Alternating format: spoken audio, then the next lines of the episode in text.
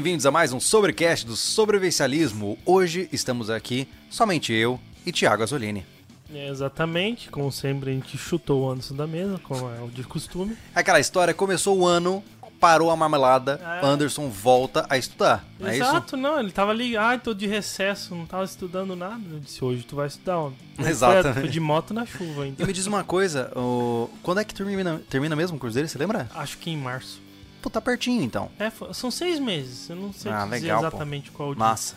Então, pelo Anderson estar estudando, como vocês já estão cansados de saber, estamos só eu e Thiago hoje. Uhum. E hoje nós vamos conversar sobre um conceito é, muito interessante dentro do sobrevivencialismo, que ele vai servir, sabe pra quê, cara? Ele serve pra você que tem uma vida é, que não te permite sair da cidade, tá? Uma vida onde você muitas vezes tem uma profissão que é inerentemente urbana, ou você tem raízes muito profundas familiares dentro da cidade, ou você tem muitas vezes uma situação onde você é, tem uma condição de doença que não pode, por exemplo, se afastar de um hospital grande. Enfim, hoje nós vamos conversar sobre um, um plano B. Aqui no sobrevivencialismo, por muito tempo, a gente. Eu, eu, né? O sobrevivencialismo é mais neutro, como uma instituição que abrange várias áreas. Mas o Júlio, propriamente dito, eu digo: fuja da cidade. Se você puder estruturar uma vida ruralizada, você vai ser mais feliz. Essa- isso é o que eu defendo, é o que eu acredito e eu falo isso sem, sem ter medo, né? Mas não é pra todo mundo, né? Não, não se aplica à realidade de todo mundo. Não, né? não, não. E tem gente que nem quer isso, né? É, o que a gente fala da, da maior necessidade, nesse caso aí específico do, do BOL, é você estar numa cidade onde costumeiramente a densidade demográfica é muito maior. Entendeu? Então, em casos de, casos de desastre, de crise muito forte, você tá com muita gente perto da outra. É. E é nisso, nesse caso que você decide, vou evadir. É. As cidades elas são conhecidamente é, muito complexas para funcionar e qualquer coisa que sai do rumo do programado pode gerar problemas, né? Uhum. Se a coleta de lixo falhar, em uma semana a cidade vira um lixão, né? Exato. Se pô, uma bomba d'água em determinado lugar, uma- um cano adutor romper, metade da cidade fica sem água. Porque imagine que, do ponto de vista de, de é, input e output, né? A cidade ela é um local é, geograficamente pequeno, né? E ela não produz, é, do ponto de vista de sobrevivência, ela não produz ar- é, artifícios para sobrevivência. Ela consome. Então, você tem toda uma cadeia logística gigante que sai das áreas de campo e das áreas industriais para suprir é, o meio urbano. Se houver qualquer problema que aconteça é, em relação a essa logística toda associada a isso, quem sofre primeiro é a cidade. Por quê? Porque a cidade ela suga recursos com muita velocidade. Né? Uma pessoa que mora numa, numa, numa cidade pequena como nós, né? Cara, se de repente falhar a entrega do mercado, tá tudo bem, né? Você tem produtores locais, você consegue encontrar meios. Aqui tem o cara que a gente, sabe que tem o frango, tem o cara que tem o frigorífico de porco. Então, mesmo que o- os caminhões parem, você ainda consegue encontrar recursos para É, você comprar. Os né? meios de produção funcionam fora da cidade. Exato, nós estamos É. onde tudo é produzido para ser levado para a cidade. né? Exatamente. Então isso nos deixa mais resilientes às flutuações que acontecem no mundo. É, E para possibilitar é, esse tanto de gente, por exemplo, num local menor, é, o, que, o que, que foi identificado?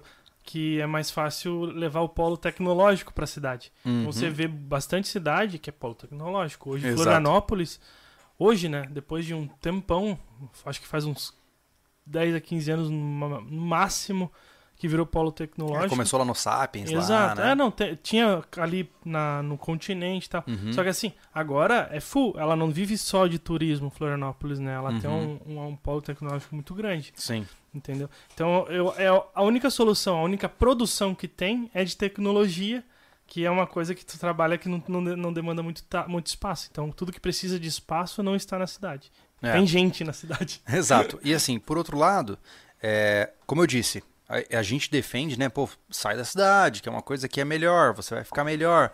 Mas eu, eu entendo, tem gente que não quer e simplesmente se sente bem em um Sim. ambiente urbano. E você não tá errado em fazer isso. Não. É, como eu disse, eu não moraria onde você talvez more. Uhum. Mas beleza, né? Você não tá, eu não estou te proibindo de fazer isso. E sim, existe preparação, existe sobrevivencialismo urbano. No entanto, é, a minha grande crítica é só a gente tomar cuidado com a fantasia de achar que você estará seguro na cidade. Eu acho né? que o assunto hoje, ô, Júlio, é para o cara que não toma a cidade como uma religião. Uhum. Entendeu? É o cara que tá lá na cidade por conveniência, porque ele quer, ele se prepara de uma Uhum. forma que ele achou melhor, é mais fácil para ele trabalhar, para ele ver. Ele achou que a vida dele tá tudo bem lá, Uhum. entendeu? E não somos nós, vamos dizer o contrário, né? A Sim. nossa vida não funciona lá direito, mas assim, é, esse cara que só sabe que lá na prática funciona para ele e se ele tem consciência de que se der muito problema, problema crítico, por exemplo, de Uhum. sei lá, por exemplo, Florianópolis é só cair a ponte que vira um caos. Uhum. É, já, a gente já experimentou três dias só de cortarem a luz lá, fi- ficou um caos. Uhum. Entendeu? Então, esse tipo de coisa que faz tu pensar, será que eu, eu acho que eu vou evadir dessa cidade e vou para um abrigo secundário? Que a gente vai ver aqui, ele não precisa ser para sempre, Exato. né? Ele pode ser temporário. E vale lembrar né, que nós estamos falando aqui de uma coisa importante, tá, gente? Não significa que o campo é o lugar perfeito no planeta Terra, o jardim do Éden. Não é. Para você conseguir um lugar seguro no campo é difícil, você tem que fazer escolhas inteligentes, né? E mais, é, agora o cara fala, é, Júlio, mas se a crise atacar a cidade, vai chegar no campo. Sim, mas chega depois no É. campo. Geralmente, o, o barril de pólvora explode mais rápido na cidade, e uma vez que a cidade começa a cair em ruínas, os, os parasitas, né? Porque quem sobrevive são só os malvados, né? Eles começam a ampliar a sua área de busca para buscar o que estão nas chácaras próximas, nas fazendas próximas e assim vai indo. Então, co- o epicentro mesmo sempre é urbano. Por quê? Porque você tem muita gente para pouco recurso, É. né? Aqui é o contrário, você tem hortas e hortas e hortas que se juntar a cidade inteira para comer, ainda vai sobrar de, vai comida, né? Então, é uma questão, né, de proporção. E na cidade existe uma situação importante que é não importa o quanto você seja preparado, você está em uma enorme, enorme assim, uma enormíssima inferioridade numérica. Total. Porque, por exemplo, imaginemos que você tem uma casa top, fortificada, tudo, tudo que tem direito. Casa perfeita, assim, ó, um- nossa, um lugar maravilhoso, você tem arma, tem tudo. E aí, por exemplo, a vizinhança sabe disso e imaginemos que a gente passa por um processo muito terrível de quebra social. E aí toda a vizinhança sabe que na tua casa tem tudo que eles precisam. Eventualmente você perde. Uhum. Entendeu? Eventualmente vai chegar uma multidão de certeza. 5 mil pessoas e vai, vai tomar a tua casa. É, e não né? é. e de- le- lembrando, não é, dif- não é impossível isso acontecer no campo. A gente Não. fala bastante sobre isso. Mas é mais difícil, a densidade demográfica é menor, então a pessoa É. tem que se deslocar muito mais. Grandes massas de pessoas têm que se deslocar muito. É. E isso é mais difícil. Então, com essa lógica aplicada, é, antes da gente entrar no tema, com essa lógica aplicada de que cidades ah, oferecem um risco maior à sobrevivência em situações de desastre, ah, nós temos que partir para um princípio importante, que é, se você mora na cidade, esteja ciente de que é importante ter um plano para sair dela. Né? É isso, tá? Não estou dizendo para você sair agora, mas você tem que ter um plano. Pô, cara, não posso sair da cidade, não, minha vida não me permite isso, eu não quero isso. Mas ó, se eu pegar pra cá, fazer isso, tenho essa rota de alternativa, eu posso ir pra tal lugar, posso ir pra tal lugar. E aí vem a grande questão. Esse tal lugar pra onde você vai, porque tem muito disso, né? Você vê muita gente assim, não, eu boto a minha mochila e vou sair de casa. Pra Vai onde? pra onde? Né? Vai pro meio do Ah, mato sobreviver. É, exato. Ah, eu tenho uma mochila que me mantém, é, que nem a gente falou lá no podcast passado, lá no portal, uma mochila que me mantém 100 dias, tá? Mas 100 dias aonde, Hum. né? Você tem que ter um lugar para onde você tem que ir. Se você não souber para onde você vai, se você não tem um plano B, se você não tem um abrigo secundário, você vai ficar a esmo, andando por aí. Você vai ser um mendigo glorificado, né? É. E quem está na rua tá pro jogo. e um dia você perde, né? Exatamente. Então, antes da gente começar esse papo agora, é, especificamente depois dessa base argumentativa traçada, é, devo lembrar para vocês tem muita coisa legal lá no portal, tá? Se você não sabe, o sobrevivencialismo tomou uma decisão aqui. é, faz, faz o que? Já fez um ano, né? Foi um ano e pouquinho agora. Ah, como a gente estava preocupado com todas essas loucuras que têm acontecido, é, tanto na área política como na área econômica. Vocês sabem, né, das nossas preocupações, a gente fala delas aqui de uma forma muito tranquila com vocês. É, e a gente tomou algumas decisões. A gente falou, cara, o YouTube é no instalar de dedos derrubam a gente, né?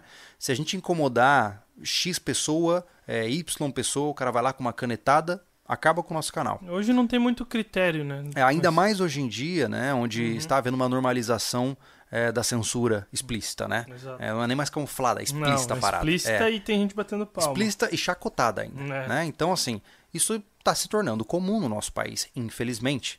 Então, a questão é, nós tivemos que criar estratégias. E uma das primeiras estratégias que nós criamos foi o Portal SV. Por quê? O portal ele vem com uma ideia de fazer uma plataforma separada, selecionada, só com pessoas que querem aprender conteúdos mais focados. E o Portal SV agora já está com o quê? 130, 140 vídeos? É, 140, tá mais perto disso. É. né? Hum. Temos com quase 140 vídeos exclusivos lá, cara. Tem vídeo de tudo quanto é coisa, tá? Tem vários temas diferentes. E eu tô falando isso para vocês por quê? Porque, principalmente agora com a entrada desse novo governo, que é notadamente focado em, em desarmar a população, a gente também tomou outra decisão. que, ó, Pessoalmente, né? é, é, é, exato. É, isso não tô, eu não tô aqui discutindo. Todo mundo sabe. É Ele, eles sabem, eles falam isso abertamente. Né? Então a questão é a seguinte: o sobrevivencialismo, por questões de prevenção para tentar manter a sua existência, não fala mais de armas de fogo no YouTube. Tá? Então todos os nossos vídeos de armas e tudo mais a gente vai deixar, não vamos deletar nada, mas não sairão vídeos novos. Tá? Nós não vamos postar vídeo de arma nova, não vamos fazer teste balístico, nada desse tipo de coisa. Todos esses vídeos vão lá pro portal. Por conta da fragilidade que é o YouTube, né? Exato, Então, a gente não exato. tem como, como, como controlar isso. E essa decisão foi pensada bem e É. tomada. Existe o seu ônus, é, é uma pena, eu gosto de fazer esses vídeos, mas faz parte. Então, por exemplo, lá no portal já tem review da pistola TS9, né? A gente já saiu da Winchester ou vai sair? então não. So- Vai so- sair? Zona, é, zona de defesa lá com a... Boa, saiu um, um vídeo muito legal sobre diferentes armas para diferentes zonas de defesa ativa. Então a gente está focado bastante em trazer isso para o portal, cada vez com mais, maior frequência. E o meu objetivo é estar lá com maior quantidade de tempo que eu tenho para que a gente possa juntos criar uma base de uma plataforma legal. E o feedback que todo mundo que entra no portal é sempre o mesmo. Pô, cara, que plataforma massa, mano. É. Que coisa legal. Porque todo mundo tá acostumado com aqueles miguelagem, né? Você entra para dar dinheiro pro cara Tem e você chega lá e não tem nada. Tem vídeo do YouTube organizado na linha do tempo. Pelo amor de Deus, não. São vídeos exclusivos em 4K com especialistas. Cara, a gente, a gente gastou uma grana massa pra garantir que o negócio É. ficasse bom, sabe? Então fica à vontade. Se você quiser conhecer, o link tá na descrição também. Se você quer se aprofundar nos seus conhecimentos de preparação, link na descrição. Tem muita coisa que ainda não tá lá.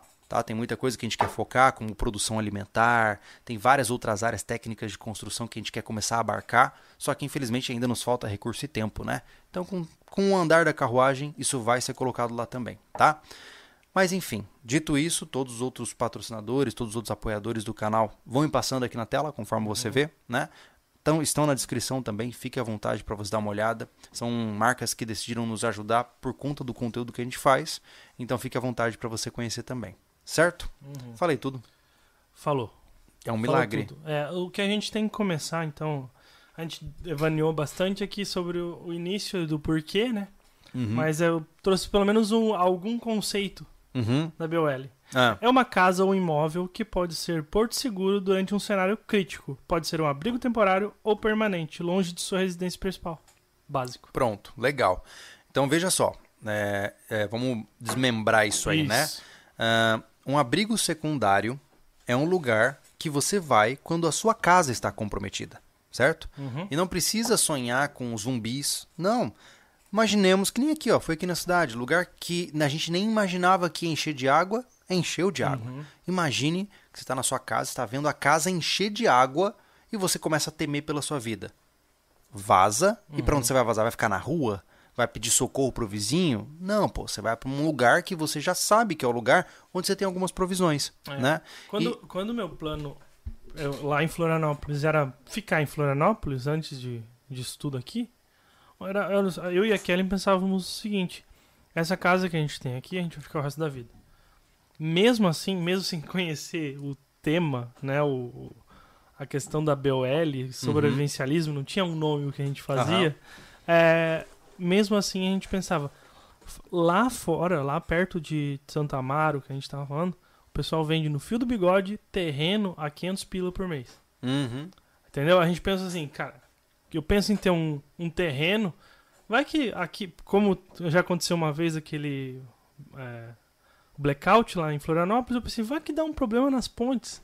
Hum. Sabe, eu saio de barco daqui pra lá e Uhum. cuido do meu terreno, construo um barraco que seja lá, algo temporário. Uhum. Pelo menos eu tenho pra onde ir se der um problema na minha casa de abastecimento, essas coisas assim. Uhum. Então esse era o pensamento, né? Então não é uma coisa que é de hoje, né? É um- É, E vale lembrar, né, Tiago, que muitas vezes o cara pensa em abrigo secundário, a primeira coisa que ele pensa é, pô, mano, não tem dinheiro. É. É a primeira coisa que ele pensa.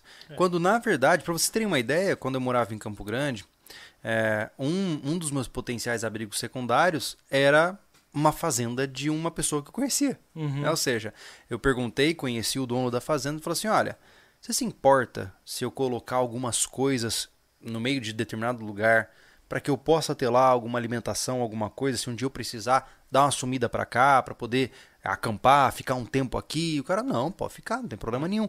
Então, era a fazenda de um amigo que era um abrigo secundário. Certo? Era um lugar.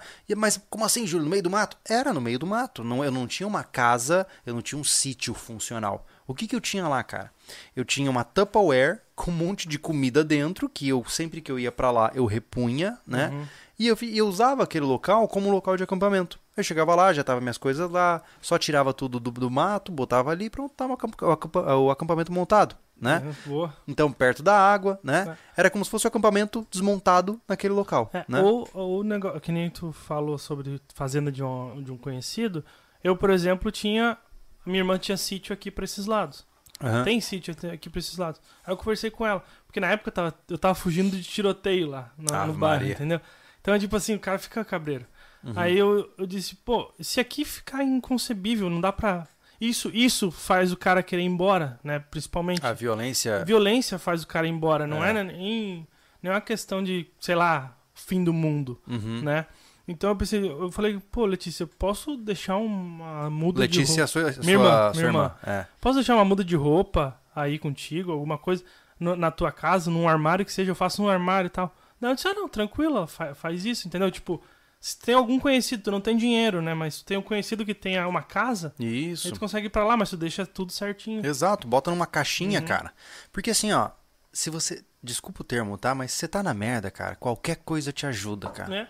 Sabe, você saiu de casa só com a roupa do corpo, mas você sabe que a 20 quilômetros de você, se você caminhar até aquele local, todo ferrado, você vai chegar lá e aquela pessoa ou aquele local vai ter uma caminha pra você poder descansar, um, um kit de roupa nova, sabe? E um pacote de bolacha, você já tá anos luz à frente de 99% das pessoas Uhum. né?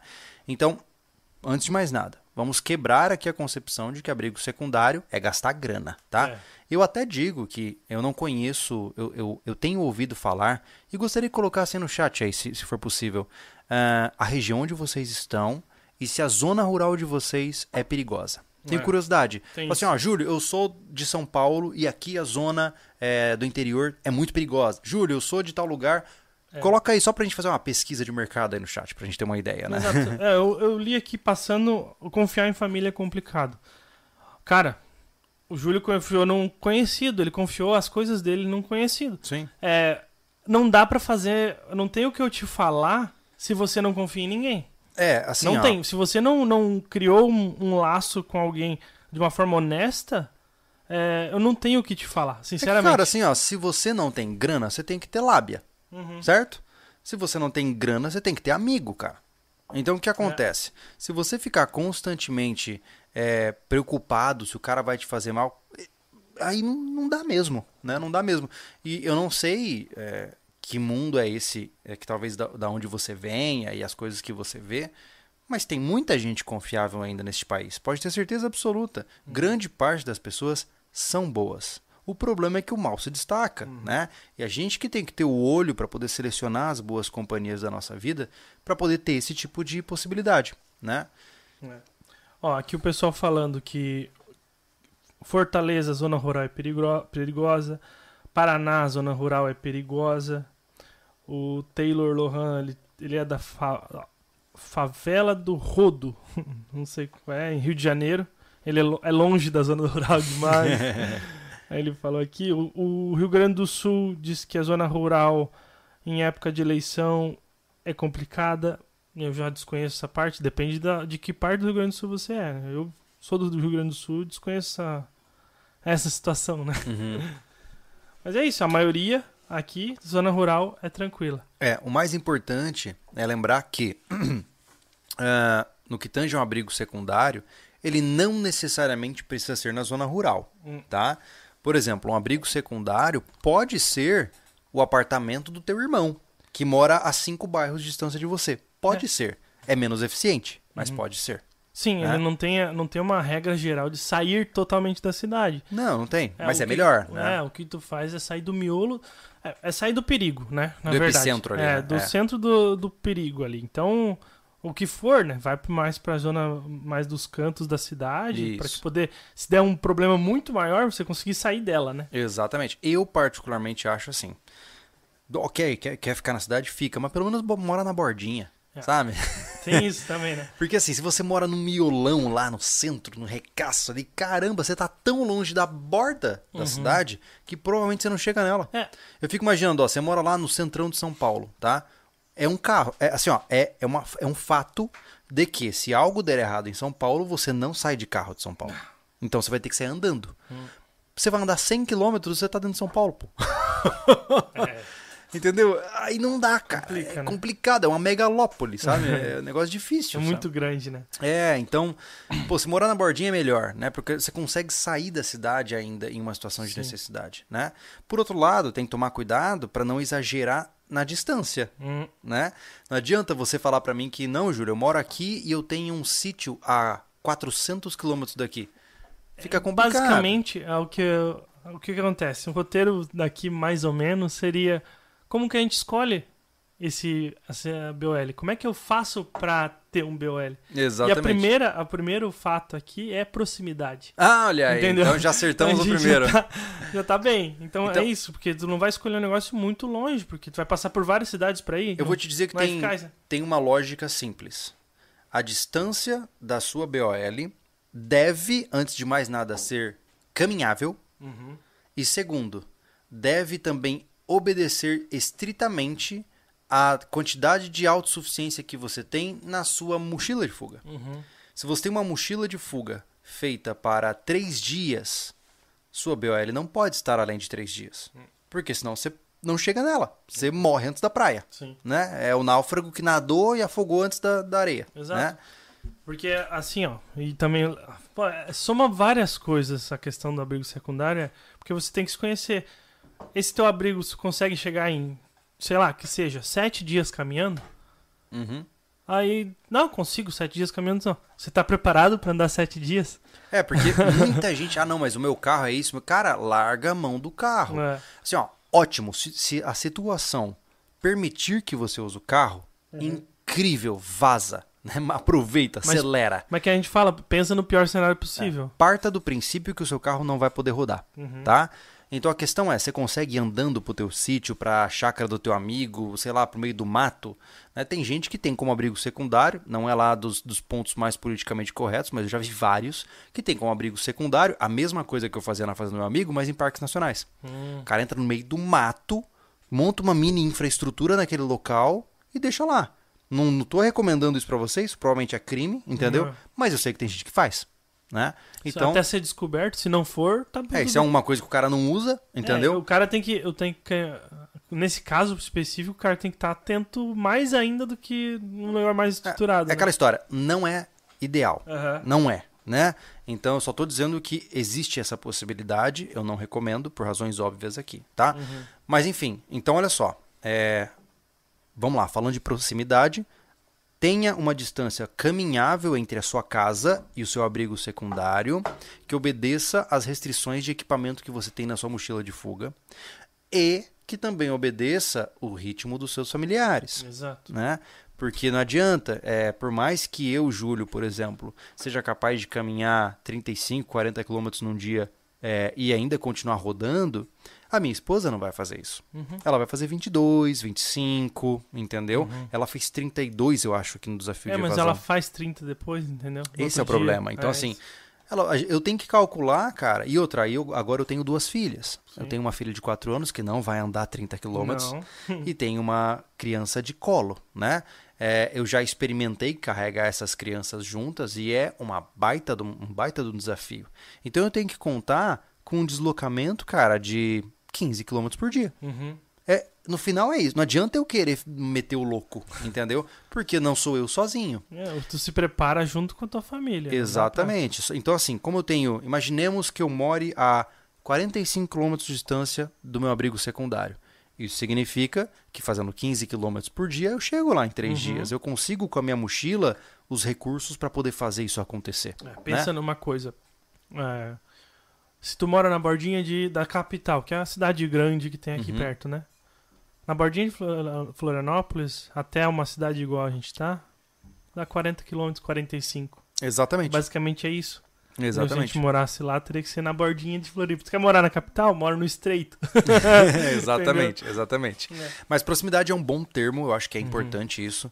É, porque muita gente se empolga, o cara quer comprar um terreno isolado, só que ele não consegue chegar, pô. É longe É. demais. Mas a, e a outra parte, a outra questão, mesmo sendo proximidade, a gente tem que procurar um certo isolamento. Sim, Entendeu? sim. É a outra, a outra parte que a gente tá falando aqui. Isolamento também é importante. Esse é o segundo É o tópico. segundo tópico. É, legal. Mas antes de ir pra esse tópico, Hum. tem alguma coisa que a gente tem que ler nos comentários? Posso ler o superchat? Manda, manda, porque senão a gente fica muito distante do assunto do pessoal, É. né? Vamos lá. O Daniel Moraes mandou boa noite, gurizada. Boa noite, Daniel. O Wilson Freitas, dá pra começar ou, ou começa sem dar? Não sei porque ele falou isso. O Luiz Nucci. Júlio, estão falando da mudança de moeda, desvalorizar seu dinheiro, como o Collor fez, etc. O que fazer, Júlio? Correr pro ouro já? Cara, nós já falamos muito sobre isso, né, É. em vários vídeos. E né? vamos falar, eu vou te cortar porque assim, ó, é um bom, é um bom assunto que a Uhum. gente não pode só pincelar num, num podcast igual hoje, Não, não pode. entendeu?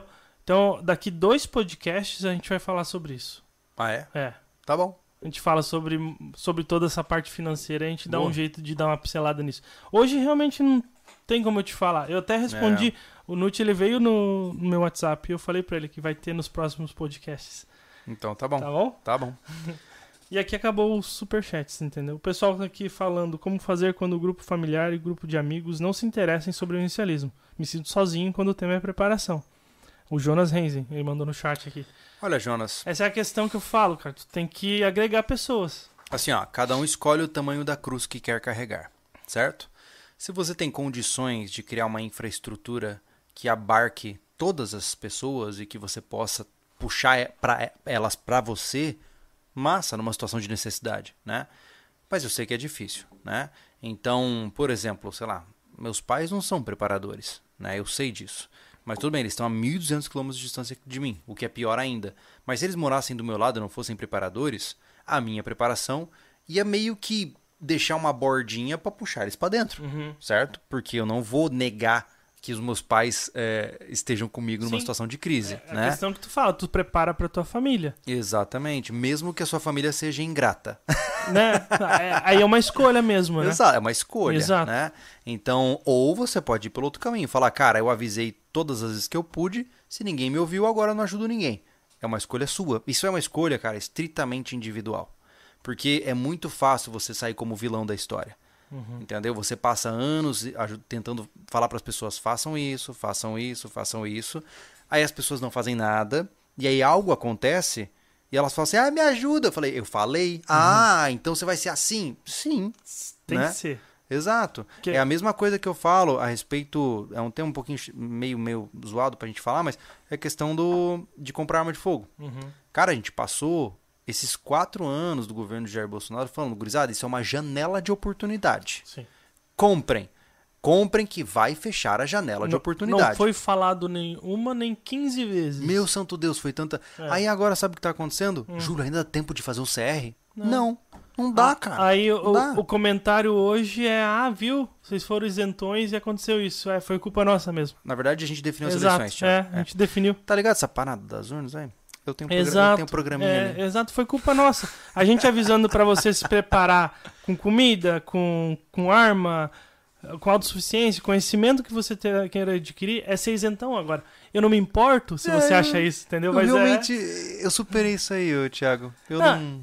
eu su- como é que é? Superar é uma coisa, mas é, todo dia, todo vídeo novo tem isso, né? Ah, cara, eu não. Assim, ó, é, é um tolo, entendeu? o cara que acha que eu sou isento, eu que tô ensinando como atirar com uma arma de fogo para mais de 100 mil pessoas, vídeos mostrando sobre energia cinética entre diferentes calibres para mais de 5 milhões de pessoas em, em determinados vídeos, mostrando para você que você tem que saber usar uma arma durante mais de dos últimos oito anos eu tô fazendo vídeos de arma de fogo e você acha que eu sou isento, então desculpa, você está um pouco míope. Mas eu não vou nem. eh, Sinceramente, eu não perco mais tempo com isso. O ponto que eu tô dizendo é que não adianta correr atrás do leite derramado. Já derramou, né? Então agora vamos aprender a lição e se houver uma nova janela de oportunidade, abrace-a, né? né? É, hoje, hoje a gente tá falando de é, abrigo secundário e a gente vai ouvir muito que é pra rico, mas a gente vai diva- devanear por duas horas e se você não ouvir as duas horas e disser que é pra rico, você não viu, entendeu? Você não sabe interpretar texto. Exatamente, exatamente. Aqui, o, o nossa, a nossa natureza, ele falou, o meu terreno é 30, é a mesma coisa que tu falou antes. 36 quilômetros é muito longe? Depende. depende, cara. Depende de você, na Se verdade. você é uma pessoa em boas condições físicas, uma caminhada de 36 km você faz em um dia. Você vai ficar arrebentado, mas você faz. Uhum. Né? Se você é uma pessoa que está obesa, que tem problemas de locomoção, já é mais difícil. Né? Então, é você quem me diz qual é a distância. Por exemplo, para mim, é, há um ano atrás, se você me falasse, Júlio, vamos correr 50 km, eu iria. Hoje, eu já tenho um treco com 50 km. Uhum. Não, Por quê? Porque eu descondicionei. Sim, eu- Entendeu? tu descondiciona, é isso aí. Uma É. coisa é que falar assim, ó. no cara- quartel. Tiago, Tiago, deixa eu te falar. Ah, Em 1932, eu fiz o campo do quartel, Tiago. Entendeu? é, exato. Deixa comigo. Vai dar certo. Aí o cara tá lá barrigudo. Não, no quartel eu fiz isso. Ô, Não, filho, isso é fácil, fiz o campo básico, tá? esse tempo já passou, amigão. Não, mas Júlio, Júlio, eu aguento, pô. Eu não travessei a cassino contigo. Aham. Eu aguento, pô. Ah, aguenta. Aí hoje, hoje, nesse, nesse dia que a gente tá falando aqui, eu fiz um treininho. Claro que tem umas coisas diferentes de que só correr, mas assim, um treininho, pô, de 5 km e meio. Eu cheguei cansado. Pensou na existência humana. Derretendo, de- pensando por que, que eu faço esse tipo de coisa, entendeu? É, bem isso. É isso. Ah, o cara tá condicionado, é. Uhum. Eu fiz a, a, a Black Trunk lá, quase Mano. morri. Eu, eu juro, Quase deu teto preto. quase deu teto preto. né? É. Se quem quiser conhecer a Black Trunk e ver a minha corrida e Isso. depois acompanhar a chegada do Thiago, tá lá na Família Lobo. Eu postei, Exato. coloca Black Trunk Race. é, acho que o meu, o meu vídeo lá é um dos mais assistidos, o primeiro. É? É, dá uma olhada lá. Massa. Mas enfim, vamos lá. Próximo tópico você havia dito que era. Isolamento. Cara, assim, ó. O que, que causa problema no mundo? O que, que causa problema? É Quem o, causa? É o grilo que canta demais? é o passarinho que pia muito? Não, né, gente? É gente, né, cara? É, é Sou humanos. eu, sou você, é você. Exato, somos todos nós.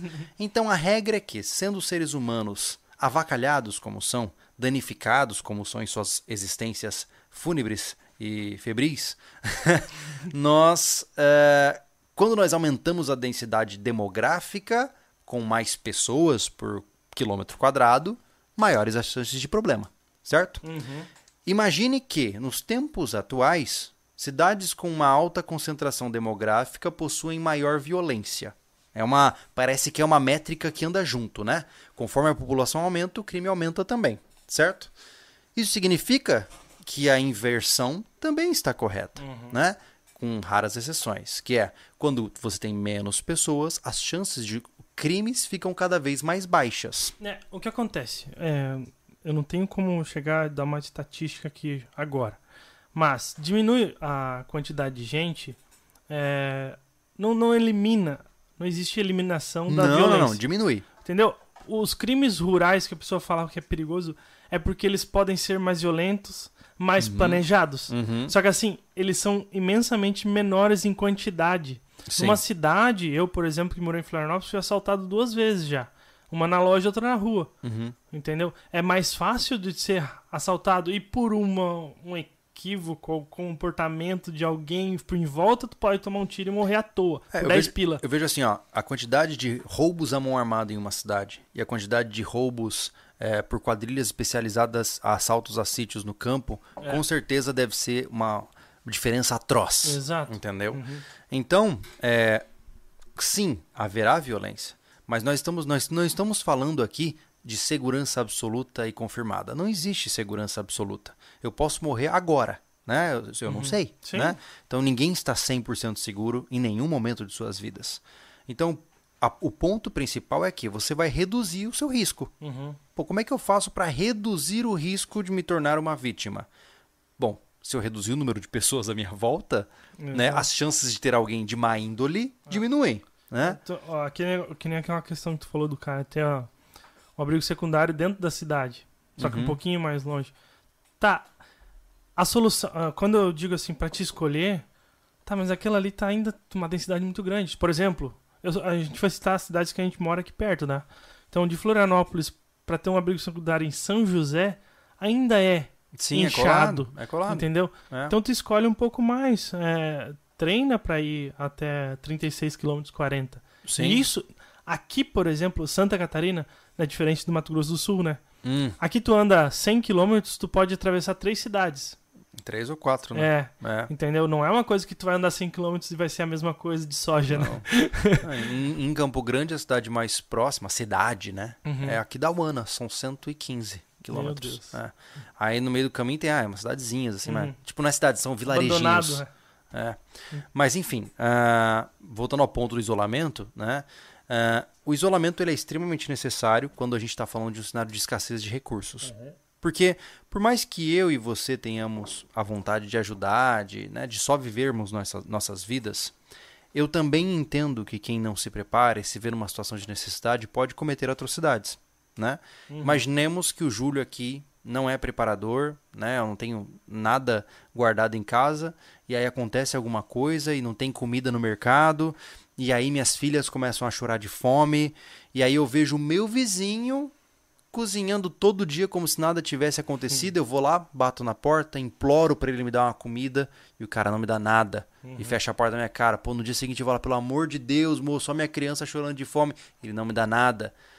Pode acontecer de eu ir lá e tomar força. É. Porque eu prefiro estragar a minha alma do que manter a minha criança morrendo por inanição. É, tu vai, vai, vai pela sobrevivência, né? Exato. Os valores deixam de funcionar nesse É, caso. existe né? caso assim, existe. mas, Inúmeros, é, né? Mas eu só tô extremizando Uhum. aqui. Sim, sim. Eu tô extremizando. Eu tô dizendo que em situações de crise, pessoas boas farão coisas muito ruins. Sim.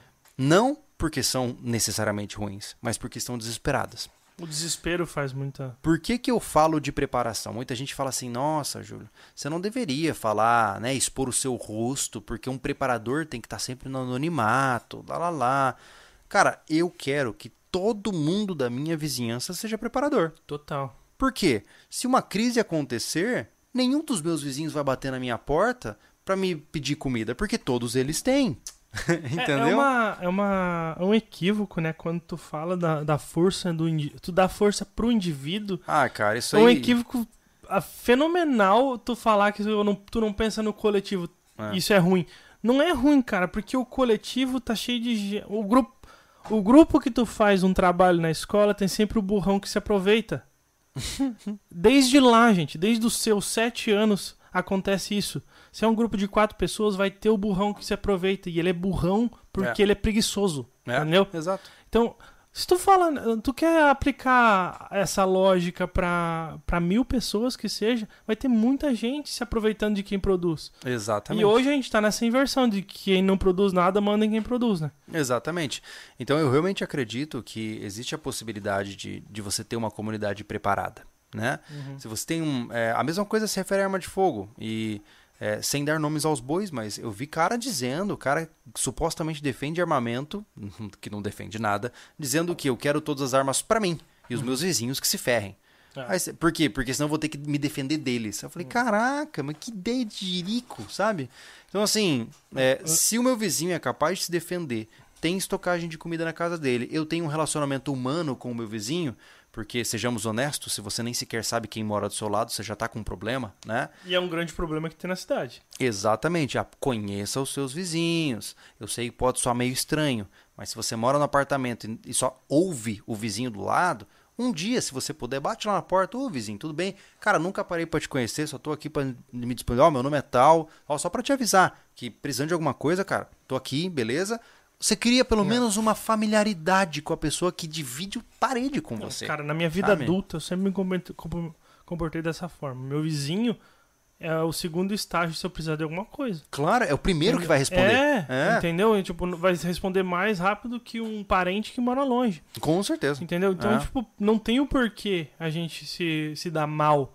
É. Pode não, pode não, não precisa. Eu tive, eu te- tive vizinhos fenomenais em Florianópolis por pelos 12 anos que eu tava lá. E nunca um jantou na casa do outro. Uhum. Um ajudava o outro, um cuidava da casa do outro. Sim, mas é, mas é, uma, É isso. é quase que uma troca de interesse mútuo. né? Total. Eu te ajudo porque eu sei que você vai me ajudar. E tá tudo certo. Exatamente. Não precisamos ser amigos. Não, pre- não É. precisa disso. Ah, eu não gosto dele porque ele é isso. Não é questão de gostar como irmão, pô. Eu tô falando realmente pra se cuidar. Tro- É. Uma troca de favores. É verdade. Entendeu? É verdade. e a troca de favores tem que ser uma troca. Não adianta só um lado ceder. Não. é. Entendeu?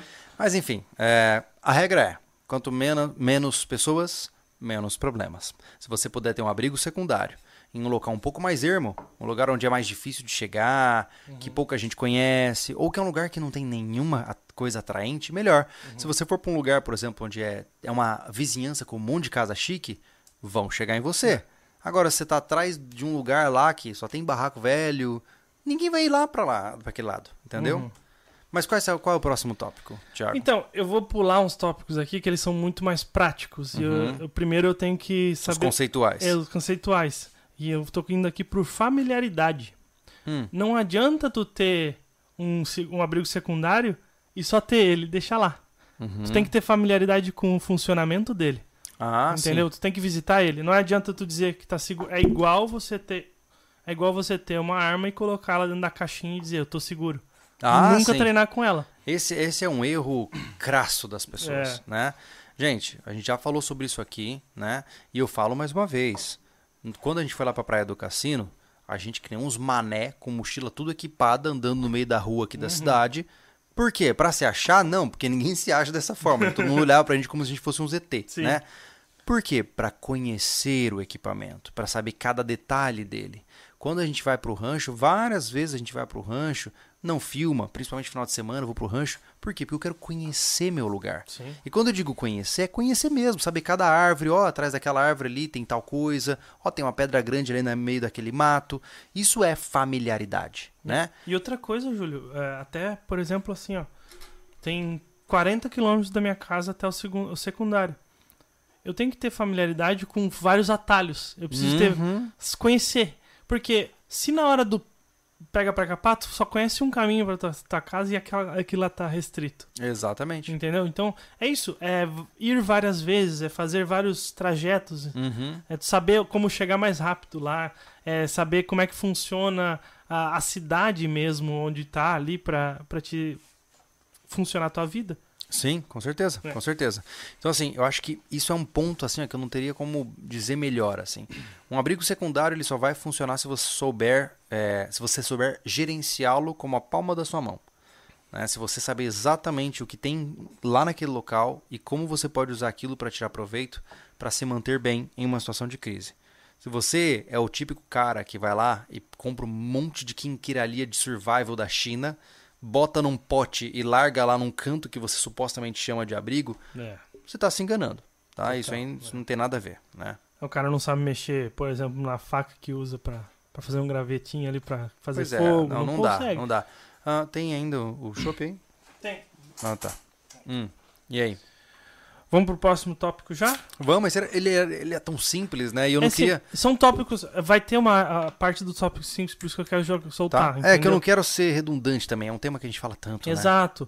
Então, porque a gente vai entrar em acessibilidade. Hum, Tem como chegar nesse, nesse teu lugar de forma Boa. fácil, né? Boa. De uma forma que você consiga chegar, entendeu? Uhum. Essa acessibilidade é principal. Hoje, o que, que a gente tem um, um problema no nosso abrigo secundário? Uhum. Ele ali. Entendeu? É a acessibilidade. É, hoje, é, bom, eu acho que é importante, a gente acha que a gente não falou isso, viu, Thiago?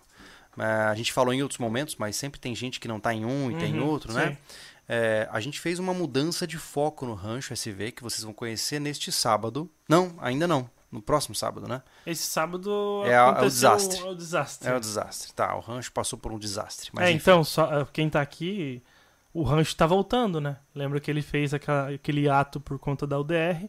Final do ano a gente só fez o resumo do rancho e agora Vamos voltar. volta com tudo. Todo sábado. E o rancho passou por grandes, não vou dizer grandes, mas passou por né, alguns impactos por conta das quantidades de chuva que nós tivemos aqui Sim. da região. Tivemos alguns deslizamentos, alguns prejuízos. E isso nos acendeu um alerta, assim, que a gente ficou pensando, cara, a gente está trabalhando no rancho com uma perspectiva muito ousada. Porque ele é o nosso abrigo secundário, mas nós estamos tentando dar um salto de um lugar sem estrutura para nossas casas. Não, pô. Vamos fazer o seguinte: vamos virar a chave. Vamos encarar o rancho como nosso abrigo secundário. Exato. E quando a gente entendeu isso, a gente começou a pensar, ok. Então, primeira coisa que nós precisamos de uma residência que comporte pelo menos, no mínimo, três famílias morando juntas. Uhum. Então, por exemplo, só um spoiler breve, né? A gente vai derrubar o barraco, a gente vai fazer uma casa lá chamada casa mãe, que vai ter tamanho suficiente para quatro famílias coexistirem. Uhum. Seria muito desconfortável, Sim. mas é possível, tá? Então, ali. Uhum. Depois disso, pô, vamos pensar em plantio, né? Plantio de plantas mais de longa duração, milho. É isso que a gente vai fazer, né? Exato. São outros, outras etapas de Isso, é, é, tem práticas. muita coisa É. pra fazer. Mas a questão é, viramos a chave e a gente pensou, pô, agora deixa de ser um terreno onde vamos morar. Uhum. E vai se tornar, antes de mais nada, uma saída de emergência. Né? Exato. E aí Eu- veio a questão da acessibilidade, né, Thiago? Exato, é. Hoje a gente não, não, não tem um acesso muito fácil. É porque assim, o que, que a gente tava pensando? Pra você ver como que o mindset influencia, É. né? Cara, a gente não vai construir nossas casas agora. Então não tem pressa. Não precisamos ficar gastando dinheiro com estrada. Certo?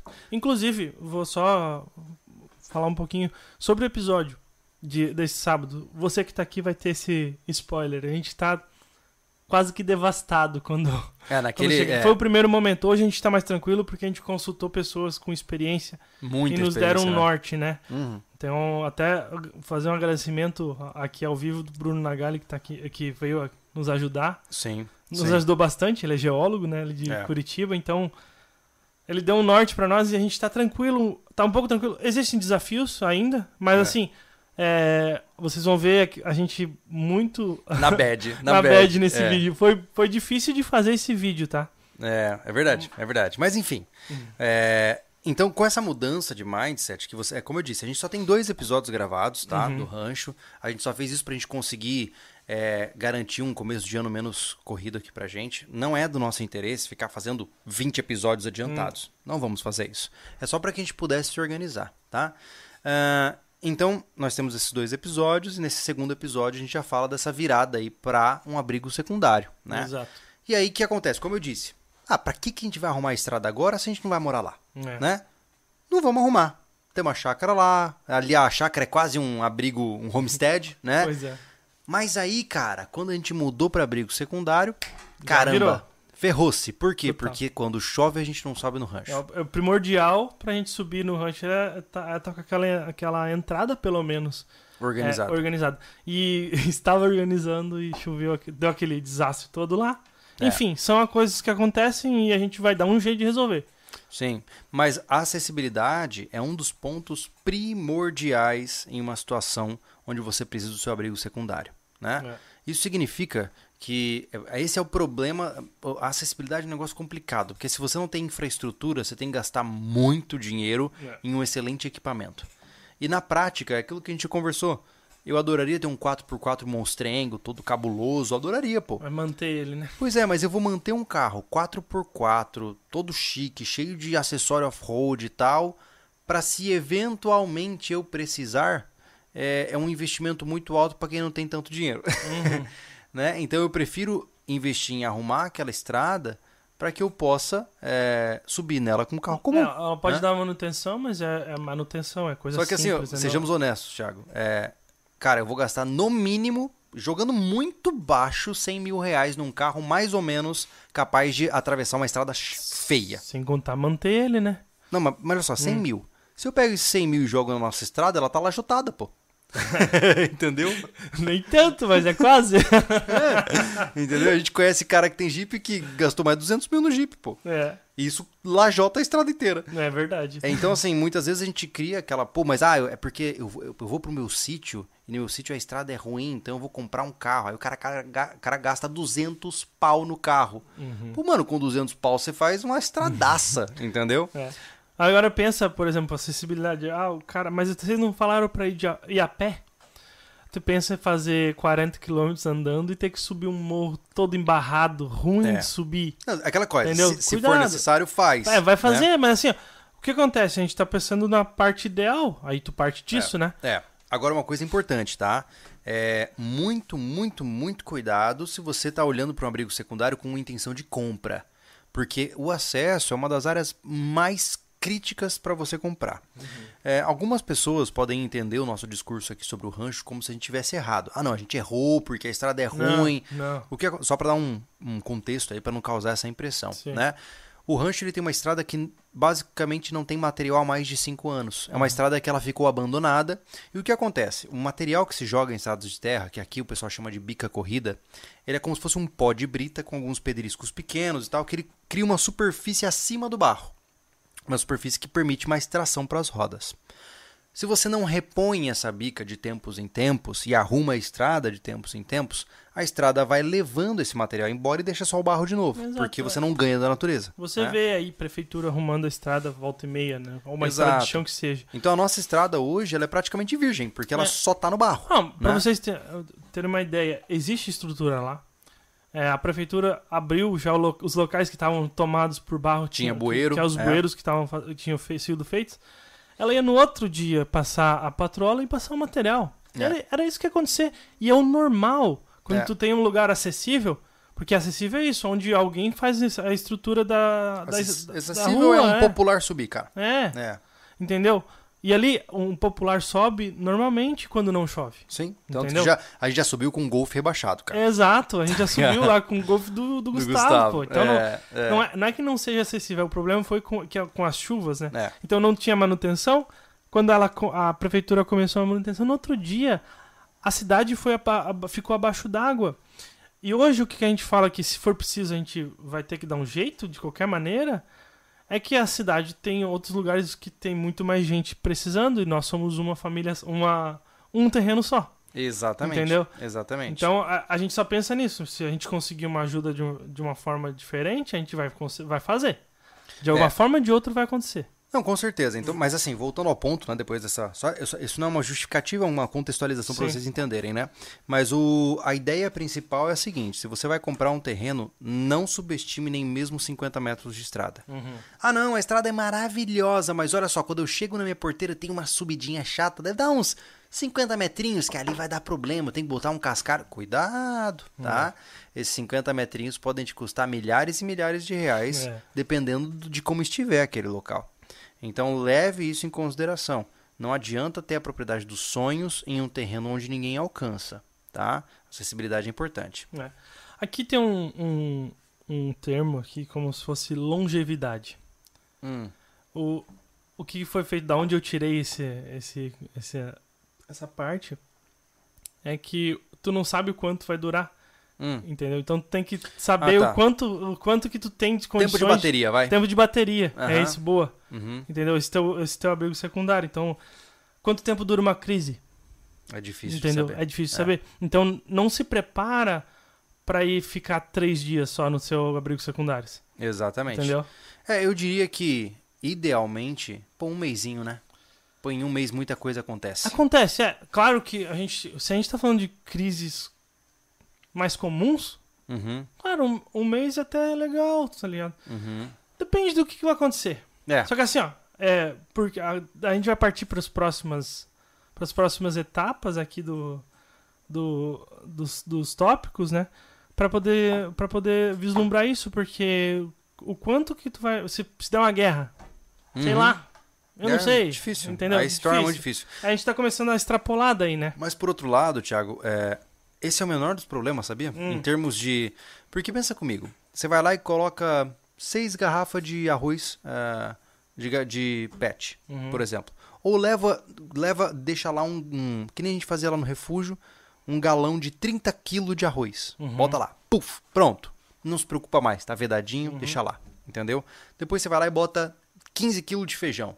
De fome você já não morre mais É, exato. né? Até Exato. porque um abrigo secundário vai ter lenha, vai ter tudo aquilo que você precisa, né? Uhum. Pra você continuar é, cozinhando. É, o principal quando a gente fala nesse tópico aí é não pensa que tu vai acampar. Ah, sim. Entendeu? Se É. prepara, igual a gente fala que se prepara pra precisar, se precisar ir a pé porque a situação foi ru- ruim, Uhum. se prepara pra mais do que três dias. Ah, e tem um detalhe, né, cara? E se você, se você conta com um abrigo secundário, que é um acampamento, como eu contava antes dessa história toda que nós estávamos conversando, é... cuidado, tá? Eu não sei se você já acampou muitos e muitos dias, chega uma hora que enche o saco, tá? Você é, não é fácil ficar acampado. Tem cara que fala assim, não, eu vou entrar no mato e passar lá por, pelo tempo que for necessário. Hum. Tem gente que não aguenta, cara. É. Tem gente que depois de três, quatro dias já tá de saco cheio de estar naquele lugar. É. Então, lembre-se do fator emocional também. É, e né? assim, ó, eu acho que não tem um limite. Eu acho só que você não tem que ter só uma semana Uhum. de locação aí, nesse abrigo secundário.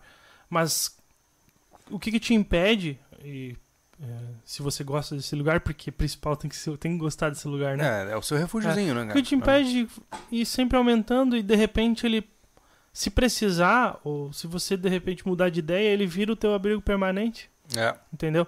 Então, tu pode ir aumentando o, o que for, entendeu? É o caso clássico do cara que compra uma chácara de final de semana É. e aí ele começa a gostar tanto da chácara que ele se muda pra chácara, Exatamente. né? Então vamos pro próximo já? Vamos. Que daí eu já queria ver, a gente já vai passar uma outra parte, né? Mas assim, disponibilidade de água. Ah, isso é... É Meu Deus. qu- Quando a gente fala em rural, né? Principalmente, né? Onde não tem essa... Onde entra, por exemplo, Kazan, Uhum, essas adutoras, entendeu? Tu tem que saber se teu terreno tem água uhum. e o abrigo secundário ele não pode ficar sem água, De entendeu? jeito nenhum. Nem que seja armazenada, mas assim, o armazenamento de água ele é bem limitado, gente, porque a gente gasta água pra caramba, né? É, eu, eu entendo que é, se você usar água estritamente no modo é, campista, digamos assim, você consegue fazer a água durar muito tempo. O problema é o cara saber fazer isso. E, né? e- e- e o quanto é muito tempo, né? Quando Porque a questão é a seguinte, água, cara, né? pensa comigo. É, banho só toma porque precisa, só porque quer. Tá? Tu limpa as, as, As genitálias. É isso. É, genitálias e tem mais- axilas. é. É. Você vai gastar aí 500 ml de água no máximo. Uhum, Máximo. E ainda você está exagerando. Uma vez a cada três dias no máximo. uhum. Ai, vou ficar fedido? Pô, mano, se o mundo tá acabando à tua volta, a É. menor da tua preocupação é isso. É. Entendeu? Tem gente que tem um limi- limiar de desconforto menor. O cara, se ele não tomar dois banhos no dia, ele se sente mal. Mas é, Tenho, desculpa, peço, tenho umas notícias pra você, é, amigo. mas a, a questão é a seguinte, né? Tu, que tu falou é o conforto também. Claro, entendeu? mas o que eu tô dizendo é tem que saber uh, pagar pelo conforto dele, pagar fisicamente, né? o ponto principal é que se você tem um estoque de água e não tem uma fonte renovável, Uhum, você não pode se dar ao luxo porque você não Exato. sabe o tempo. Exatamente. Então, Entendeu? Se eu estivesse num lugar onde eu tenho, por exemplo, mil litros de água, uma caixa d'água, tá? Uhum. E eu cheguei lá, você acha que eu vou tomar banho, cara? Uhum. No máximo, Não. eu vou fazer um. O pessoal fala de banho tcheco, né? é verdade. Então, um banho tcheco ali e só. Né? Ai, Júlio, que nojento. Exatamente, mas aí você vai achar que eu sou nojento depois de morrer, porque eu vou estar vivo. Fedido, mas vivo. né? Assim como, por exemplo. Mó cheiroso ou vive fedendo? Exato. Ou, e, por exemplo, é, essa questão relacionada, por exemplo, à culinária, existem pratos que consomem mais água, outros que consomem, consomem menos água. Tem uma série de fatores. Então, a questão é, se você for estabelecer o seu abrigo secundário, é, se você puder, foge da ideia de ter que estocar água. Né? A, a estocagem era necessária, independente, lá no rancho a gente quer fazer um- todo um sistema hidráulico para, mesmo que, nossa, se acontecer da nossa fonte secar, vai ter água por um bom tempo ainda. É, né? exato. Então a gente tem total interesse também, mesmo tendo uma nascente, uma corrente de água lá. é, No... é necessário, né? É, é ótimo ter, Uhum. mas não conta só com isso, né? Exatamente. Né? Então, assim, só que se você não tem água, cara, putz, fica difícil. Ah, Júlio, mas eu tenho um poço. Tá, mas teu poço é bomba elétrica. E se acabar a energia, né? Qual- Você tem um gerador. Exato. Ah, eu tenho um gerador, mas e aí, você tem o combustível? E se acabar o combustível? Sabe? É complicado. a gente cara. vai de parte disso aí a gente já parte já diretamente para autossuficiência. Sim. Então é, é importante ter algum grau de autossuficiência no seu abrigo secundário. Por conta de- disso que a gente falou, de não saber a longevidade, do- de quanto tempo você vai ficar ali. É. E, cara, não dá pra estocar. Não tem como te dizer pra- infinitamente. Não dá. Não, não dá. Entendeu? De jeito nenhum. Então tu tem que, por exemplo, que nem eu- como eu falo sobre o, o abrigo ser se tor- transformar num possível permanente é plantar um milho, Uhum. plantar uma mandioca, É. uma beterraba, o que for, o que der pra te plantar pra retornar, Porque acontece, quando eu, nessa questão da, da autossuficiência é isso, tu vai plantar, Júlio, tu vai, tu vai ter que voltar lá.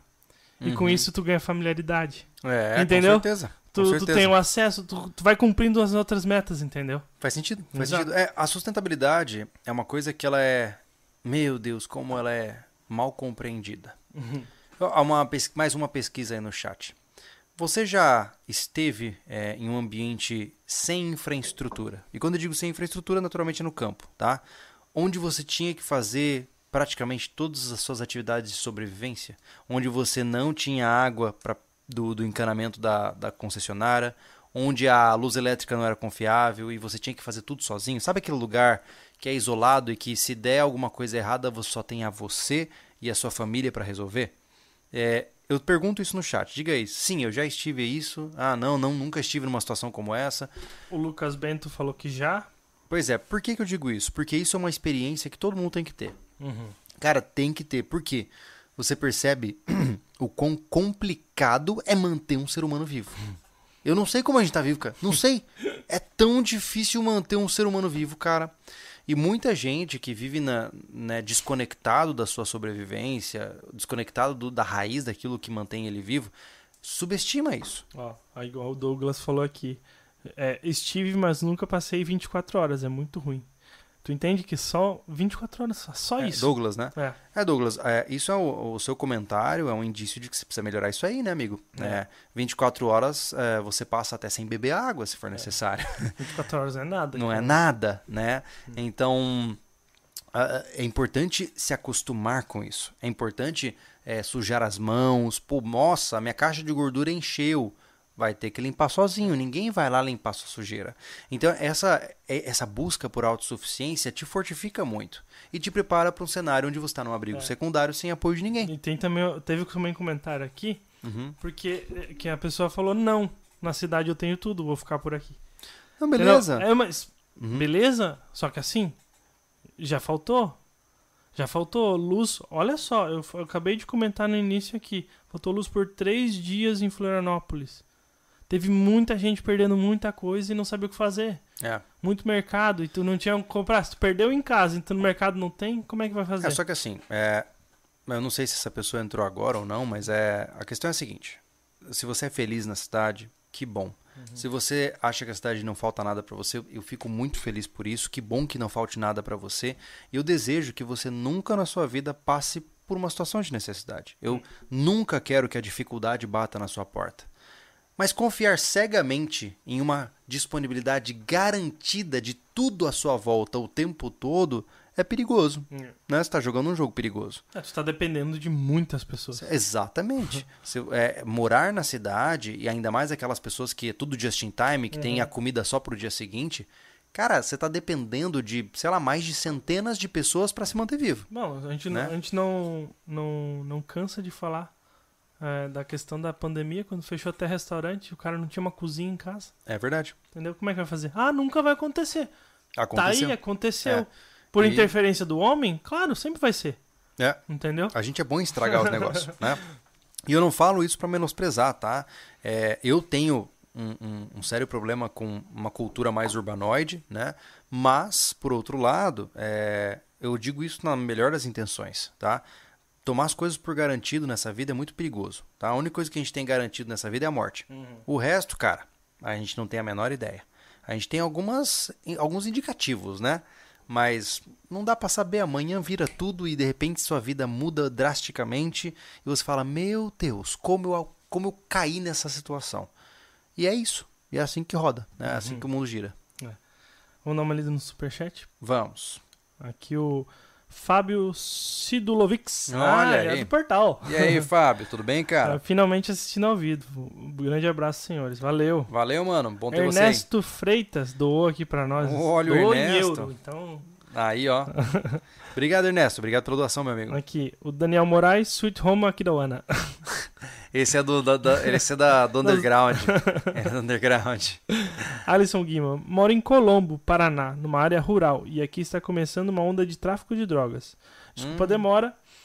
o cartão falhou. É, é, isso é uma coisa perigosa, né? É, cidades que têm rota com tráfego, tráfico é muito É, perigoso. Colombo, já- Colombo, e eu não tô com uma boa memória, mas Colombo já tem um índice de violência um pouquinho maior, né? Ele É. já é perto de uma capital também. É, eu conheci por muito, muito tempo Pedro Juan Cabaleiro ali na fronteira com o Paraguai, que é Ponta Uhum. Porã, né? Tive a experiência de conhecer Coronel Sapucaia também, que é tipo, é, na época era um faroeste ferrado. E essas cidades, elas são bem elas são extremamente perigosas, cara, porque é uma cidade onde passam toneladas de droga pra dentro do Brasil. Né? Uhum. E, e um lugar onde passam toneladas de droga com certa frequência são lugares perigosos. né? São lugares que você tem que tomar muito cuidado. Ouvir a conversa errada já te mata. É. Né? Então, naturalmente, se você estiver no lugar errado na hora errada, você roda. Né? Exatamente. Então é, é complicado. É uma pena aí que você esteja passando por, um- por essa situação. O GS Equipamentos se tornou membro, agradeço bastante. Bem-vindo, meu amigo. O Juan Siqueira põe Ô, um kit off-road no Uno Way antigo Uhum. e com menos de 40 mil você tem uma máquina que passa até no Himalaia. Abraço de Juiz, Rio Grande do Sul. É, eu vou te dizer que a nossa equipe aqui, como um todo, né? O Thiago ele é mais é, pragmático em relação aos veículos e tal. Eu sempre fui muito apaixon- apaixonado por carro, até hoje eu, me dá dor no coração de ter que ter vendido a Cherokee lá e tal. E porque eu sempre amei carros, né, cara? Eu gosto de carro, acompanho carros. É, sei- é porque não pelo carro em si, mas pela tecnologia, eu curto, né? É a mesma, mesma pira que eu tenho com foguete Sim. sabe? Eu gosto da engenharia por Aham. trás do processo. Só que eu já. a- Toda a nossa equipe meio que a gente tá é, se frustrando com a ideia de carro. É, como eu falei, a vontade que eu tenho é de vender a Doblo. Se eu pudesse, eu vendia a Doblo, comprar uma bis e estava feliz. Porque eu só não quero mais me incomodar e gastar dinheiro à toa. Porque É o que- não dá. Não dá. O que necessita são as crianças, no teu caso, né, cara? Exato. É que nem eu falei, pô. Aí eu, eu tô agora com a Doblô, né? Inclusive, quem quiser comprar, fala comigo. É, eu provavelmente vou colocar ela à venda, porque ela não tá me- se adequando à minha realidade. Como eu tenho, eu tenho muita estrada de terra, as portas acabam se desregulando com maior frequência. Que é umas portas pesadas, né? É, é, é um Então ela, carro. é, ela é boa pra cidade. É um carro para cidade e leves excursões para estrada de terra. Mas eu tenho, eu tenho um quilômetro de estrada de terra para sair de casa, né? Cara, ó, essa estrada de terra aqui que vem até a chácara, ela, ela tá fazendo desgostar do Uno, tá ligado? Porque ela tá detonando. Ela tem aquelas, não- aquelas costelas de vaca. assim, Eu já- arrumo um barulho. Tá certo que eu tô há 11 anos com o mesmo carro, né? Uhum. Mas eu, eu arrumo um barulho, começa outro, tá ligado? Porque não tem condição. É. Volta e meia tem uma costela lá e arrebenta tudo. Então, se quiser comprar Doblô, me avise. Se quiser comprar o Uno, não me avise, porque não adianta eu vender É. o Uno, não compro nada Não. depois. Pois é, mas é isso que eu ia falar. Eu falei assim, pô, mano, eu vou comprar o quê, né? Hum. Ah, o Doblô hoje dá, falei, uns 34, né? A minha tá lá na FIP lá pelos 34 mil. Uhum. Aí eu falei, ô, pô, 30, com a cabeça de tolo, né? Pô, 34 mil, dá pra pensar, né, cara? Não, não dá. Não dá pra pensar. Não dá você não, é impressionante, parece que você não consegue comprar quase nada. Comprar outro carro velho. É, que vai dar os mesmos problemas, etc. Ou mais, etc. né? É, É. Além, além disso, tem a surpresa. Tipo assim, né? É, essa eu conheço. É, essa É. tu tem, ah, é a porta, incomoda, tá ligado? Sim. Incomoda. sim. Só que assim, pegar um carro velho e fazer um motor, É minha esse sina. é o perigo, né, É. cara? Não, esse é, eu também tenho medo, porque eu não, não tenho condição nem no longo prazo de comprar um carro novo, né? Hum, não, não dá. Tipo, ah, o Uno é uma porcaria. Eu sinceramente acho que eu nem, eu, não, eu nem tenho coragem, sabia, é, é, é fraco tal, mas assim, se eu for pro outro carro, não sei Sim. nem o que fazer, cara, porque eu não tenho como aguentar comprar um carro, porque eu tô na base. Eu tô Sim. com o carro mais barato possível. Sim. Entendeu? Dali é só pra cima. É. Aí eu pego um carro mais caro, com uma manutenção mais cara e que Vai dá rodar. problema. É. Aí eu rodo. Não, e eu vou te falar, qualquer carro acima de 2018 passa de 100 mil, pô. Ah, caramba. É impressionante. 2018? Não, assim, ó, eu, eu tô generalizando isso, Aham. obviamente incute erros. Mas sabe o que eu vejo, cara? Hoje eu olho, eu, eu digo sem inveja, mas eu fico impressionado. Quando eu olho pra pessoas andando com carros eh, zero passando por mim, eu falo, cara, essas pessoas devem ser ricas. Todas. o cara com HB20, 2022, ele é rico. porque eu não, eu não consigo entender como ele consegue ter um carro desse. É, É, é enfim. aquele negócio.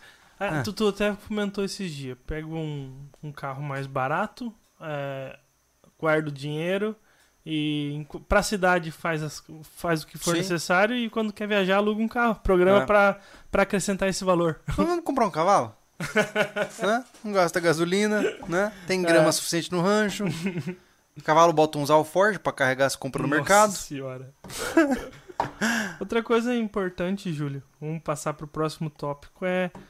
Eu, tá, eu coloquei como proteção, mas assim... Escolher o lugar bem pra ser protegido contra desastres naturais. Hum, Você não consegue é, evitar 100% isso. Hum. Mas você pode não pegar um, um, lo- um local que você já sabe que, que todo ano alaga, entendeu? Hum. O que aconteceu aqui na cidade aconteceu 12 anos atrás só. uhum, Mas assim, tem cidades que já falaram pra nós que todo ano alaga. uhum. Então, esse teu abrigo secundário, já que tu já não, não vai estar lá na hora exata que aconteceu algum problema, Sim. Então fica difícil de tu escolher um lugar ruim assim, entendeu? Então, veja se, se tem rio perto, se alaga, se tem risco de desmoronamento. E eu vou te falar, tá? Larga. Cara, eu, eu aprendi isso a duras penas. Eu também sou nerdola, eu curto ficar no computador o tempo todo, né? E então, assim, deixa eu te contar uma coisa importante. Preste atenção nas minhas palavras da forma mais profunda no seu coração.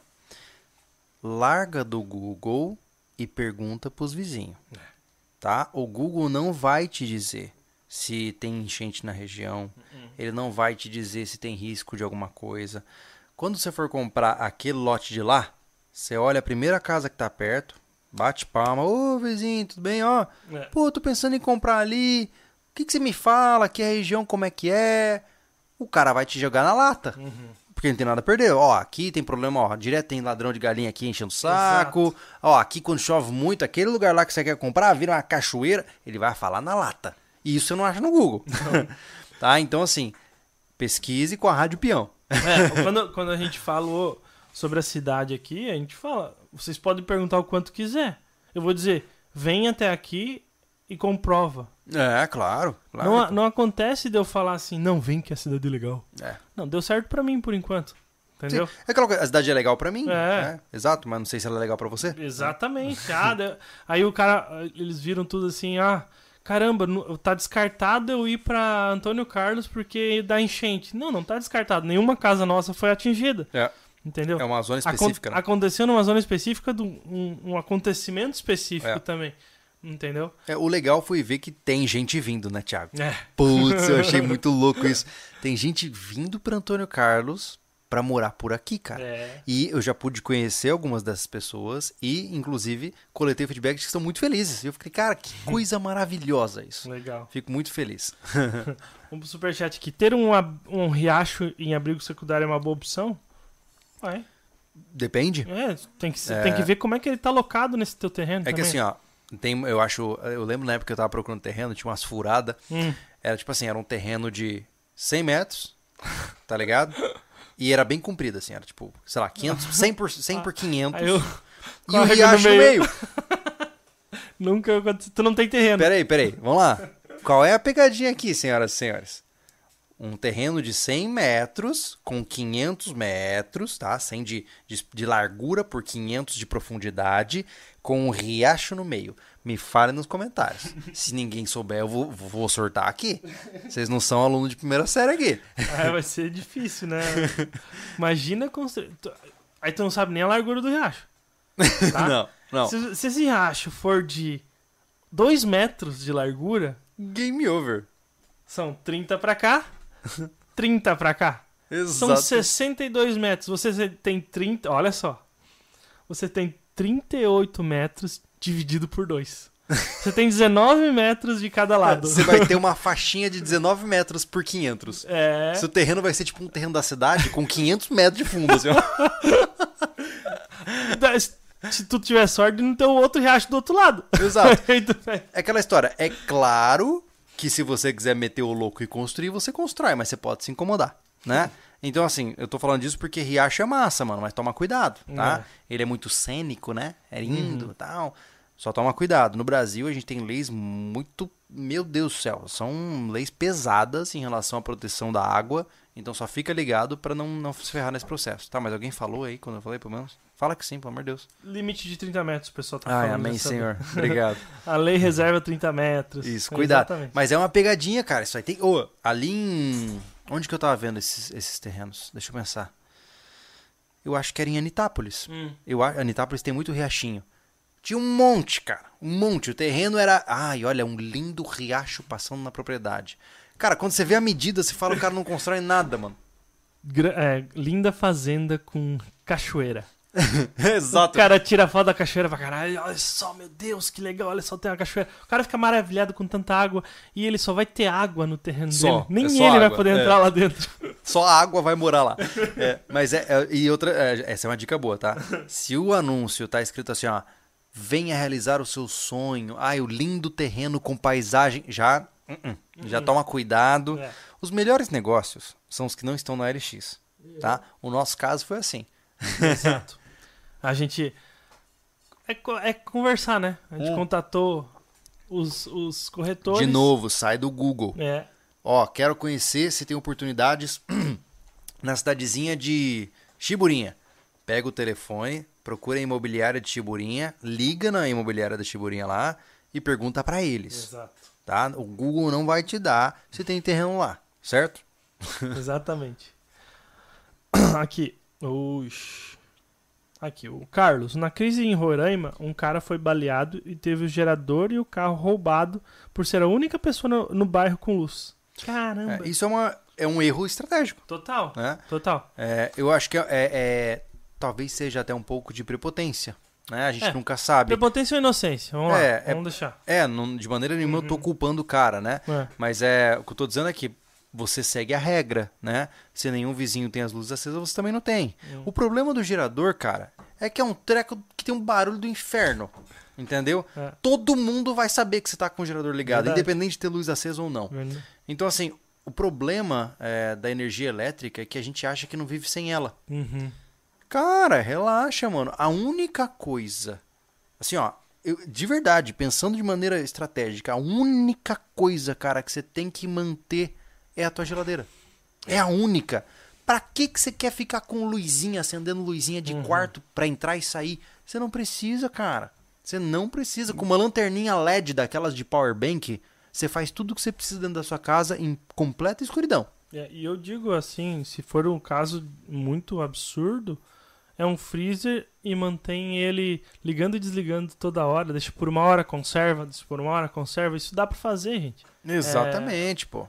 É- Exatamente. É, é simples, então dá pra te, dá pra te economizar. Uhum, Entendeu? Dá, É. dá.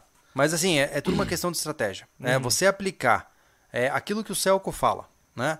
Ah, você, muitas pessoas morreram durante lá a época da guerra na Sérvia, que ele presenciou e que ele acompanhou na década de 90. Ah, muitas pessoas morreram porque elas queriam realizar hábitos de tempos normais em tempos de crise. Uhum. Então é o caso do cara aí, mano. Tá Sim. todo mundo se ferrando, sem energia elétrica e o bonitão de luz acesa. É. É inocência pra caramba, o que, eu, pô, o que eu entendeu? falo, o que eu falei uma vez, poxa, ficou com meu olho coçando aqui agora. Eu falo, eu falei uma vez aqui, é, por mais que eu tenha três, seis meses de preparação em casa, quando houver a crise, você vai me ver desesperado num mercadinho da cidade. É, vou estar lá junto. Cadê a comida? É, Ah. eu vou desesperar também, porque É? eu não quero me mostrar tranquilo. Ah, Thiago, mas aí tu tá falando em cima aqui de todo mundo. Não, nem todo mundo me conhece. Não. Entendeu? Beleza, eu tô falando porque, beleza, tu saber isso, agora tu pode fazer sem ninguém conhecer você. Inclusive, lisevisamente, eu estou buscando ainda por alternativas para solucionar aquela questão que nos perguntaram, não sei se foi no podcast ou na live do portal, sobre como diminuir o cheiro de comida cozinhada para o ambiente externo. Hum? Eu estou ainda matutando. É, por mais louco que soe, é, não, eu não sou usuário de drogas, a não ser cafeína e álcool. é, a solução está nos filtros dos caras que, que cria maconha escondida dentro de casa. Sério? É, tem umas marcas de, de growers, é, de Ah. estufa. Que, oh, é muito louco, né? O Brasil é uma parada massa, né, cara? tipo, a parada é proibida, tá ligado? É proibido a maconha e tal. Só que, cara, você entra nos sites, tem estufas prontas pra comprar, botar dentro do armário. E tem, tipo, tudo, tudo tecnológico. É luz de crescimento, é ventilação e tal. Enfim, eu não Tem que tô... cuidar o quanto tu fala sobre isso, né? É, só que assim, não é meu interesse criar cannabis, tá? Não é. Mas um ponto importante, sabe o que os caras fazem? É, para eles não fazerem o cheiro das plantas sair pra fora da estufa, na frente do exaustor eles colocam um filtro de carvão, porque ele neutraliza o cheiro da planta, que a planta tem um cheiro forte. Então, se eu usar esse filtro de carvão em um exaustor, por exemplo, da cozinha, talvez eu elimine o cheiro. É, é possível. ah, Eu sei que é uma conversa estranha pra caramba é, isso a aqui, gente teria que mas faz- Assim, por exemplo, a gente pode. Uma coisa possível é num local mais concentrado. exato, é, vai ter É. que ser Tipo- fechadinho, Tipo container. uma capela, Ah, que nem a que o, o Avelino tem para as experiências que para os vídeos que a gente tá, filmou, tá, tá. Faz uma churrasqueira É, estilo pensei- capela, eu- exaustor com filtro. Eu falei em coisa é, compacta, mas eu pensei no container, mas realmente é mais compacto ainda. É, É. uma churrasqueira Exato, que você tampa a frente, bota um fogareiro lá dentro, exaustor com filtro de carvão. Legal. Hum, Uma boa. Só? Aí você pode cozinhar um franguinho no óleo Com tempero bem gostosinho. e os vizinhos vão passar do lado e não vão saber. Caramba, né? É uma boa mesmo, né? É, pra vocês verem o quão longe eu pesquiso pra encontrar as paradas. Ah, o Rafael quase perguntou: e o projeto do cultivo dentro do armário? Dá pra dar algum spoiler? Ah, até o dado momento as plantas estão vivas. Ah, eu, inclusive hoje eu fiz uma intervenção. Ah, Elas estão todas vivas, mas a taxa de reprodução tá baixa. hum. Então o que eu tô fazendo agora é eu peguei de uma maneira muito científica, eu abri o fertilizante e fiz assim, ó. Opa! E fechei. É. Mas é ciência, amigo. Ciência, Sr. White. Senhor Lobo. Mas assim, estão vivas, É. né? E elas não têm luz do sol há o quê? Duas semanas? Uma semana? Uma semana. Faz uma semana que as plantas não têm luz do Não sol foi e mais estão de uma vivas. semana. Foi mais de uma semana. Né? Então, sucesso, pelo menos nisso, eu acho. O chat deve estar uma loucura, né? Ai, cara, a gente fez conta pra caramba, decidiu que eram três tampinhas e o Júlio vai lá e virou. Relaxa, eu tô dando só uma, uma, é, uma metodologia essa. Agora, de, repente, chega a planta aqui, convidada do podcast, de tanto fertilizante que ele colocou. Aí, eu- de, noite, eu, de noite eu começo a ouvir barulho, pego a arma, vou lá, aí o armário tá assim, ó. Isso, e começou o fim. Exato. É. é. As olas zumbis. A história das coisas. Sobre carros. Duster 4x4. Hum. Eu tenho medo de Renault, cara. Eu tenho É. medo de carros hoje em dia, essa que é verdade. a vontade que eu tenho é de comprar uma Fubiga, uma, uma Eu tenho- F75, Sabe que eu velho. mas eu tenho medo muito mais de mecânico do que de carro. É, isso é verdade. Não, eu vou te falar que, sabe o que me dá medo Hum.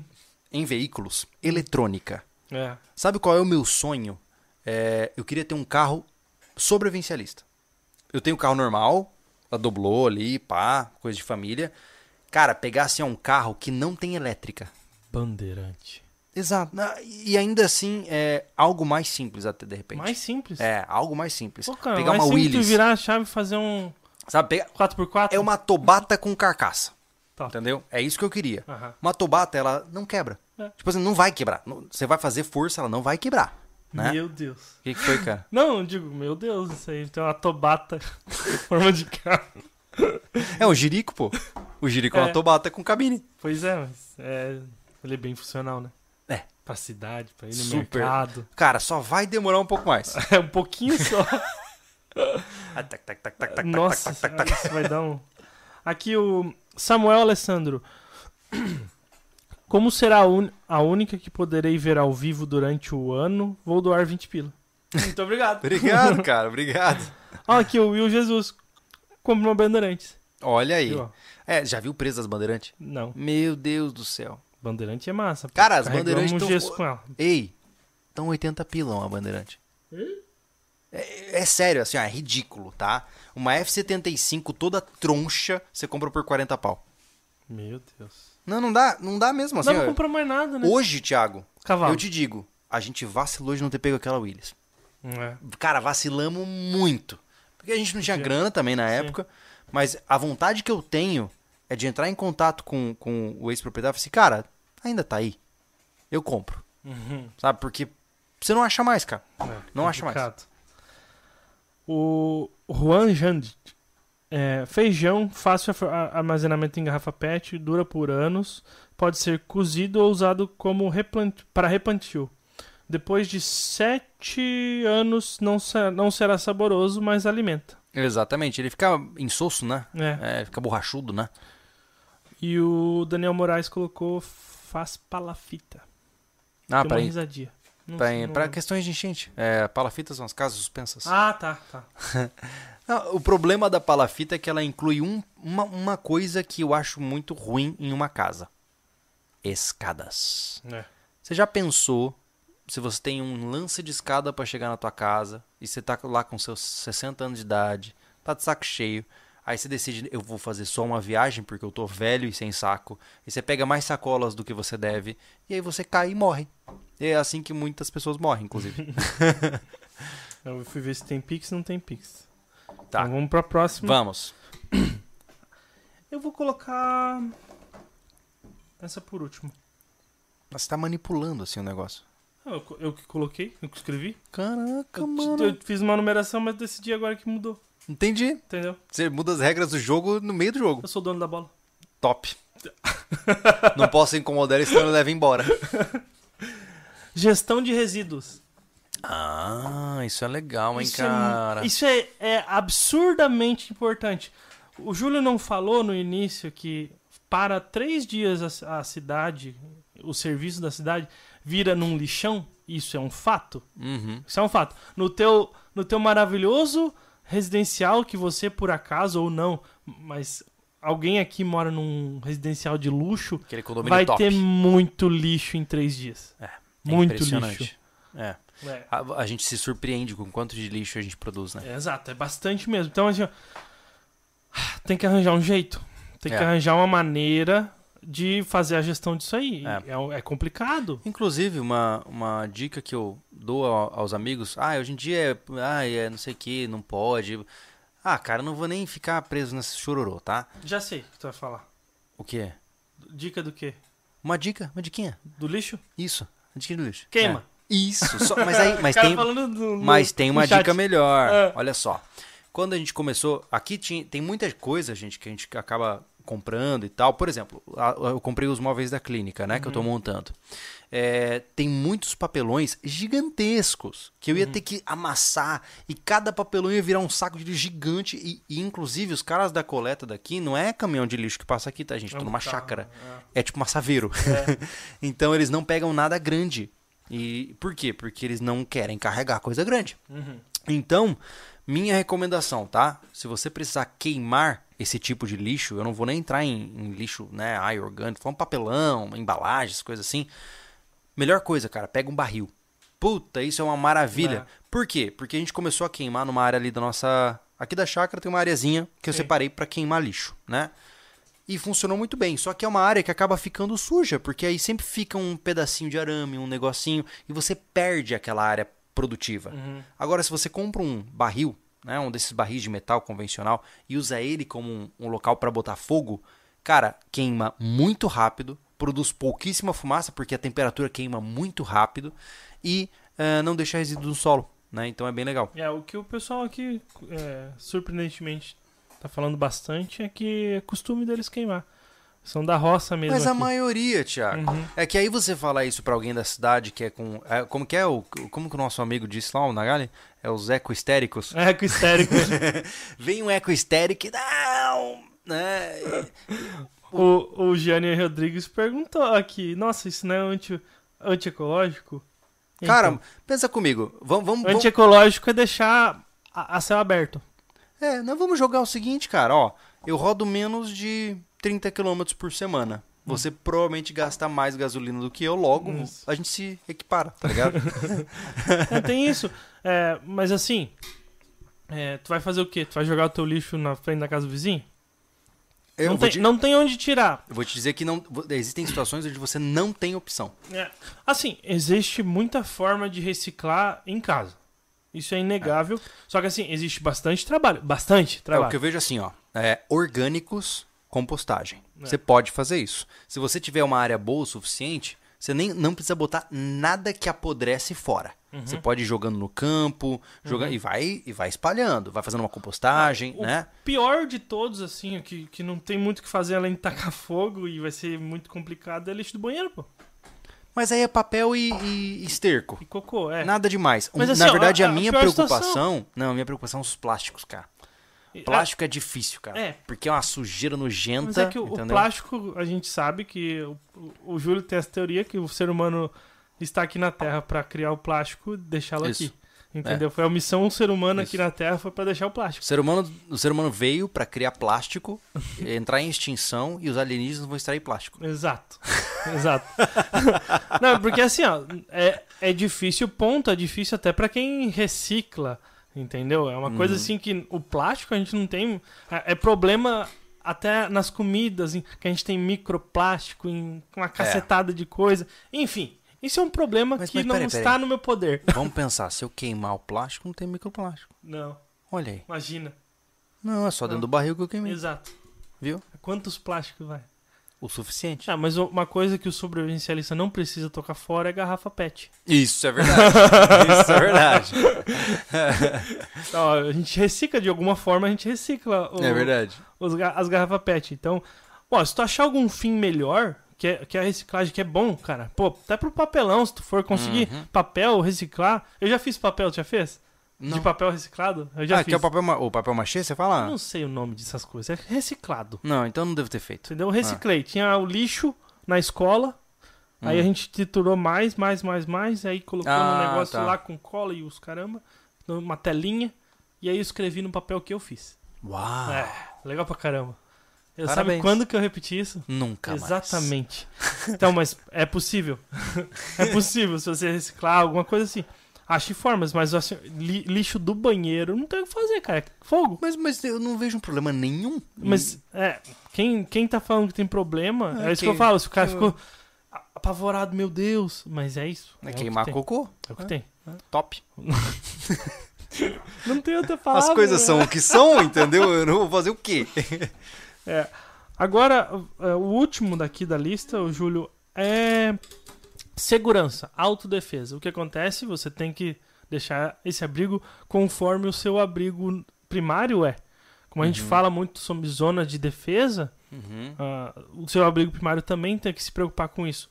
Mas a, a forma de se preocupar com isso que a gente vai, que tem que discutir, porque ele é secundário. Como é que a gente vai fazer isso? Eu vejo que você tem duas alternativas. Hum, A primeira é a mais simples, que é você não deixar nada no seu abrigo e leva tudo pra ele. uhum, Porque, por exemplo, se você tem uma casinha que não tem nada dentro, lá no meio do mato, né, numa chácara esquecida por Deus lá no meio do nada, se um cara aparece lá, ele não tem o que roubar. Ele vai, sei lá, arrombar a porta, vai ver o que tem dentro e vai, vai embora, né? Não tem nada pra ele, né?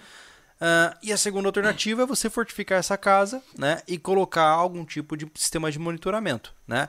Não são todos os ambientes onde é possível, mas você pode botar uma fibra ótica. Hoje em dia tá chegando né, no campo uma, a fibra ótica. Ou, se A você rádio, quiser. tem opções. rádio, ou até se for mais chique, Satélite. um Starlink da vida e Ou- tal. Ah, mas você pode, né? Por exemplo, agora o rancho ele tá, a gente tá esperando o técnico ir lá. Desde esse, dessa chuva a gente não conseguiu restabelecer a internet do rancho, por isso que a gente tá sem o a- as câmeras lá transmitindo pro é, YouTube. é por né? conta de, de choveu, eles não sobem, não conseguem Pois subir. é. É por conta disso. Mas assim, eu imagino que nas próximas duas semanas, né, Thiago, a gente consegue, né? ah, cara, eu, eu não sei como é que tá pra esse fim de semana. Eu pediria pra já, entendeu? Uhum. Eu vou tentando, o problema é que eu tenho que ficar cancelando. Isso é Uhum. chato, né? É, enfim. ah, então, pô, mano, se a gente conseguiu puxar um quilômetro de fibra lá pro rancho, né? Uhum. É, a gente tava transmitindo ao vivo na internet no rancho o tempo todo e vai voltar a transmitir. Aham. Eu imagino que o seu terreno também tem alguma viabilidade, né? É possível você colocar algum tipo de sistema. E se não puder, é, aposta no básico, né, cara? Grade, do Camadinhas, tipo. É, exatamente. Uhum. Primeira coisa que tem, cara. Camadas físicas. você tem uma coisa que eu acho que assim é importante. Tira os ladrões de oportunidade. Uhum. Esses são os primeiros e mais importantes. Por quê? O cara chegou, olhou de longe, não tem uma porteira, a porteira é meio troncha.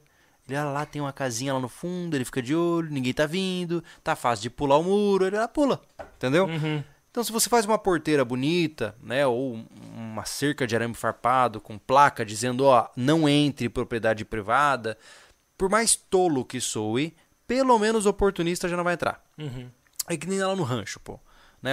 Quando a gente comprou, é, não tinha porteira, Não. né? Não tinha nada. E o que, que aconteceu? A gente botou uma porteira fechadinha ali, botou uma placa, não entre propriedade privada e tal. Então, assim, o cara ele pode pular a nossa porteira em 10 segundos, Ah. né?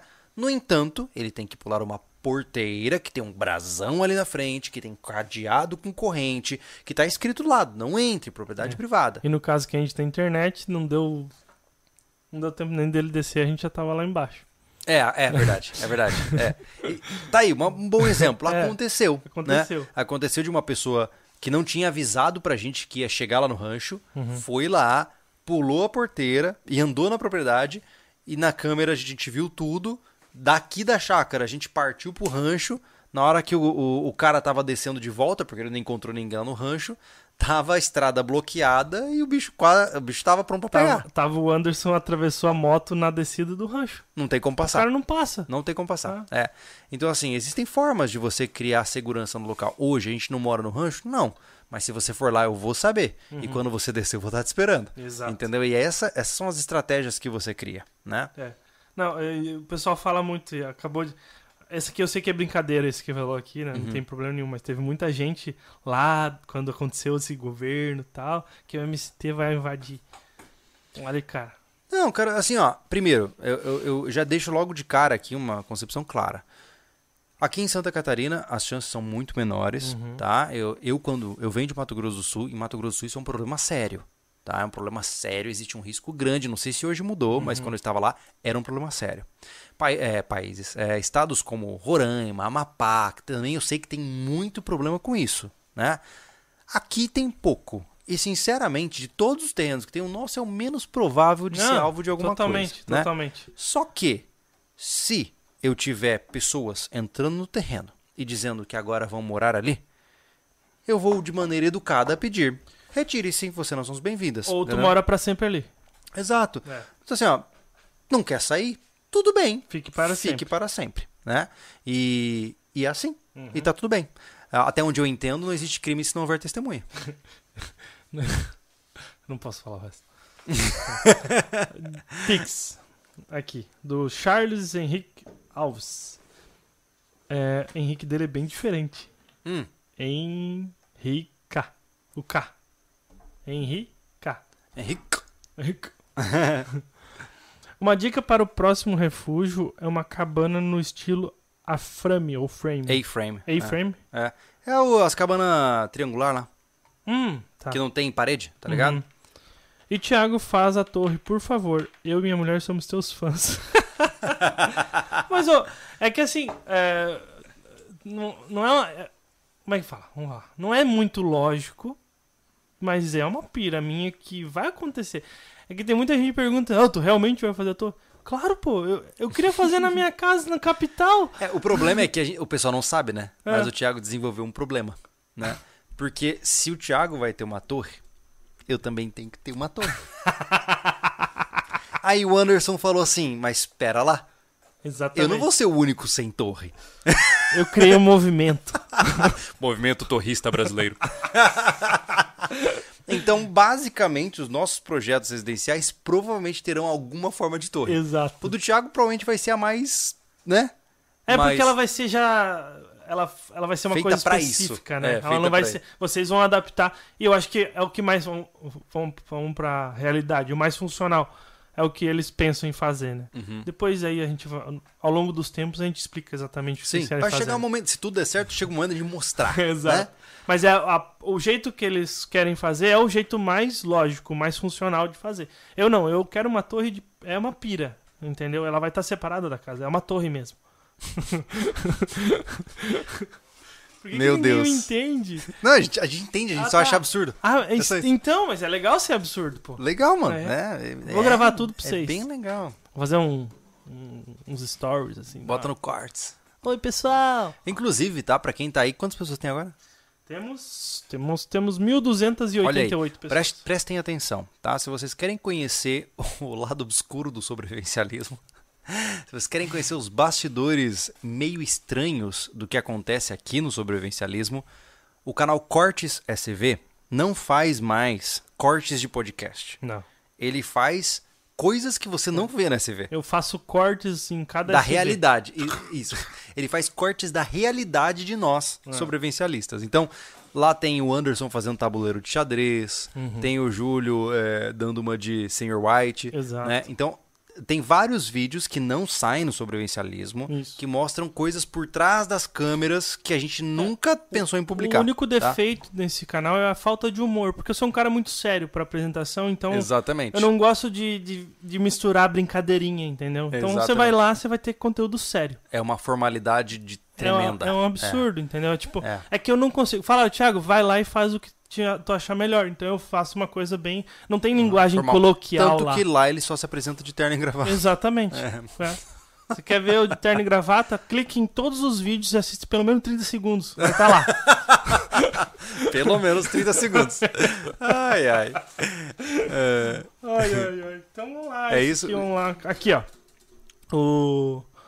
O Daniel Moraes. Pra enchente, não. Pra, pra casa com riacho, a palafita. Não, não, não, mas, ô, Daniel, o problema da casa do Riacho é a- os impedimentos legais. Não Hum. é necessariamente o Riacho em si, Ah, entendeu? Ignorando os impedimentos legais, mas como é que é? O que? Uma casa no, no Riacho não dá. Não, é. Então é questão só por causa dos 19 metros lá. Que ele... Ah, sim. Ah, não, mas é por uma casa 19 metros é bastante. Só que tu não vai ter terreno, tu vai pagar por 100 por, 100 por 500 e vai usar 19. É, Entendeu? é isso que a quase gente nada. dizer. Exato. Não é que impede de construir, mas fica uma porcaria, né? Tu gasta dinheiro pra caramba, tu paga É. por terra. O aqui, cozinhar tarde da noite. Por que tá voltando? Co- Cozinhar tarde da noite não inventaria o cheiro de comida? E como evitar gente zanzando perto da casa à noite? Cara, um tiro pra cima.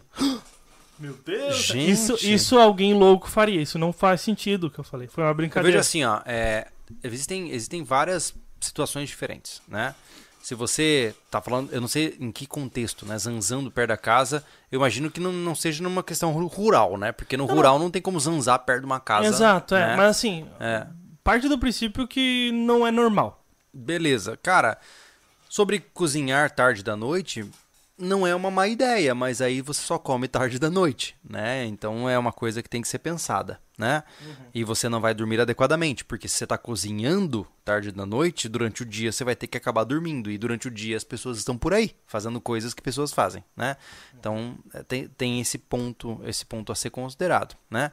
E sobre evitar que as pessoas zan- estejam zanzando ao redor da casa, é, pô, tem a barreiras, né? Se você tem muro com concertina, com sei lá o que, se você tiver impedimentos físicos que façam que- com que as pessoas se desencorajam de chegar até a sua residência, melhor. Ué. Em um ambiente rural, é, se o cara tá do lado da sua casa, é bala. Situação comple- complexa, assim- assim, em, todo, todo sentido, tá? Tem alguém enchendo o saco isso aqui. É legal ser taxado como louco. Porque tu pode se comportar como um. É, eu conheci um, um caso, mais uma vez pelo Celco, ele contou um caso que eu achei extremamente interessante. Cara, a postagem das antigas tá traduzida no, no, no site, se eu não me engano. O que, que ele fez, cara? É, eu- assim, ó, eu tenho lá as minhas dúvidas, né? Porque, pô, é muito extremo. Mas o cara, ele não tinha arma nenhuma, não tinha nada, estourou a guerra e ele tava ferrado, né? E aí tinha muita gente que tava morrendo, né? n- Na, na guerra. E aquela hora que não tem mais o que fazer com os corpos, né? As pessoas não, não tem mais como enterrar as pessoas e tal. O que, que o cara fez, mano? O cara pegou os corpos de várias e várias pessoas e foi colocando no pátio da casa dele e, e, e, e, e pegou cabeças das pessoas, decapitou as pessoas e colocou em estacas na frente da porta. Então assim, ó, quando você olha pra uma casa e tem um monte de corpo apodrecendo e cabeças cravadas na porta, você não vai entrar. Tá ligado? É melhor ir num lugar mais saudável. Ó, isso é uma parada que eu acho massa. E assim, e o, e o cara não matou É ninguém, uma mas, atitude, né? Ele não matou ninguém, né, É- gente? Vamos lá. Eu mas é cara meio que- louco, né? É meio louco. Então, É- mas é legal. beira a psicopatia ali, leve. Só de, só de leve. Só de leve. Não é. eu, eu nunca falei, faria isso, gente. Falei só de Eu leve. nunca faria isso. O cara me pagando de psicopata leve, tá louco? É. Eu sou o cara que mais empático aqui da, da turma. Relaxa, eu te dou os objetos de decoração. Vai lá, fala aí. Não, só um comentário aqui do Álvaro. Desde que comecei a acompanhar o SV, eu vejo. Falando de mim, né? Eu vejo você toda hora na rua, quando olho direito, não é você, óbvio. Sou de Minas Gerais. e você tem uma silhueta muito padrão. Isso acontece direto. Inclusive veio o cara no meu. É a prova que você é o NPC. Não. Eu sou o jogador. Não, você é NPC. Eles são NPCs. Todo NPC acha que é jogador, cara. Não, eu sou jogador Não, mesmo. filho. Eu sou jogador. Ah, eu sou jogador. Sou Sim, jogador. filho. eu sou jogador. Não tem mais evolução. o cara do Rio de Janeiro falou: Ô, te vi aqui no Rio de Janeiro, que tá fazendo por aqui? Deu disse, Hã? Eu nunca nem pisei. Só se quando tava dormindo? É que eu sou sonâmbulo nesse nível? Ai, meu que Deus. loucura, cara. Aqui, mais um. A Agnes mandou um super chat. Agnes. E ela falou: Boa noite. Boa noite. A Agnes, ela já falou que ela gosta dos cortes e muito obrigado por me incentivar. Não, olha aí. Entendeu? Porque tem gente que falando, ah, devia ter o canal pessoal, tu não pensa em ter o canal pessoal? Não, né? Eu, eu já tô fazendo uma força extrema. É, muito extrema a- a- no cortes. Então é aquilo lá. E como vocês estão vendo, eu tô no Stories, né? No Instagram. Pô, toda hora. Hã? Pra cagar regra? É um influencer, cara. Total. Eu Ó, conheço. você quer, você quer, você quer dicas da vida, de como viver normalmente em sociedade? Vai pro Twitter, também tem bastante. O Thiago é um monstro do comportamento, É. da, da motivação. É, na né? verdade, de repente posso fazer um jabá aqui. Coach Pode. quântico, chama no direct. É, Você faz também reiki xamânico? Não, esse não. Não Ah, faz sentido, cara. Eu sou coach quântico. pô, é um- científico. Tá. Já ouviu falar em mecânica quântica? Ah, Dupla fenda? não, é, muito o difícil. observador que cria a realidade. É mesmo? Exato, isso é científico. É mesmo? É. Tá bom. Hã? Ai, Bom, ai. Sobre BOL, eu acho que a gente falou tudo que precisava. Tu tem alguma coisa pra acrescentar? Não, cara, eu acho que no final, assim, ó, só não coloca todos os seus ovos na mesma cesta, né? Uhum. É importante sempre pensar que se sua casa ficar inviável por alguma razão, é legal ter um lugar pra onde correr. Como eu disse, cara, não pira em querer comprar um sítio. Hoje em dia, ainda mais no momento em que nós estamos, é, comprar uma propriedade rural, manter uma propriedade rural para você usar quando dá ou no final de semana, cuidado, isso é um poço de dinheiro sem fundo. O que mais tem é cara que compra sítio de final de semana na expectativa de um dia se mudar para lá, aí ele gasta uma tonelada de dinheiro, acaba não indo com a frequência que ele queria e vendendo para outro por metade do preço. Então, cuidado com isso. Existem formas mais baratas de você procurar um abrigo secundário, como eu disse, é, conversando com um amigo seu, falando sobre sobrevivencialismo com ele, vendo se ele tem a disponibilidade de te receber nessa situação. E, e aí você encontra estratégia, você não gasta dinheiro com algo que não é necessariamente é, imediato aí para você, né? Então, eu acho que é isso, cara. E, e vocês vão acompanhar. O mais legal de tudo isso é que essa conversa é uma preliminar do que eles vão ver na prática. Exato. Ao longo desse ano, nós temos uma proposta interessante, tá? Ah, nesse primeiro semestre, eu vou, eu vou jogar uma proposta realista, porque se eu jogo na, na minha otimista, sempre dá errado. Então, a proposta realista é que no primeiro semestre nós estaremos fazendo um depósito de materiais no rancho, certo? Tá. Eu tô jogando pra, pra, pra frente, É, né? Pela primeira vez, o Júlio tá primeiro sendo jogando, jogando pra baixo. Isso. Eu tô assim, eu não sei o que falar, não consigo retrucar. Então, nós, nesses primeiros seis meses, nós vamos construir um depósito de materiais lá no campo para substituir a nossa cocheira, porque a nossa cocheira está completamente comprometida, vocês vão entender conforme os vídeos forem chegando. Então a gente vai, porque tem muita coisa embaixo da cocheira, muito material que está lá que vai estragar, e a gente tem que tirar de lá e colocar em um novo lugar. E mais do que isso, a gente vai comprar muito material agora, porque a gente vai construir essa casa mãe que eu falei para vocês, né? Então o primeiro semestre é o depósito É. né? Ah, eu imagino que aí na metade do ano para frente a gente vai começar a construção dessa casa mãe. Então até final de 2023 a gente vai ter um depósito de materiais E uma casa mãe. e uma casa mãe no rancho, que são a, a base da construção de um abrigo secundário, lugar para guardar coisa e um lugar para morar. E assim, Certo? é, vocês vão ver, se vocês quiserem pegar e dividir isso- esses tópicos aqui, vocês vão ver na prática no rancho. Vão, Os tópicos vão. mesmo. Questão de autossuficiência, a gente vai tá, a gente vai fazer plantações lá Vai. nesse meio tempo. A acessibilidade vai melhorar.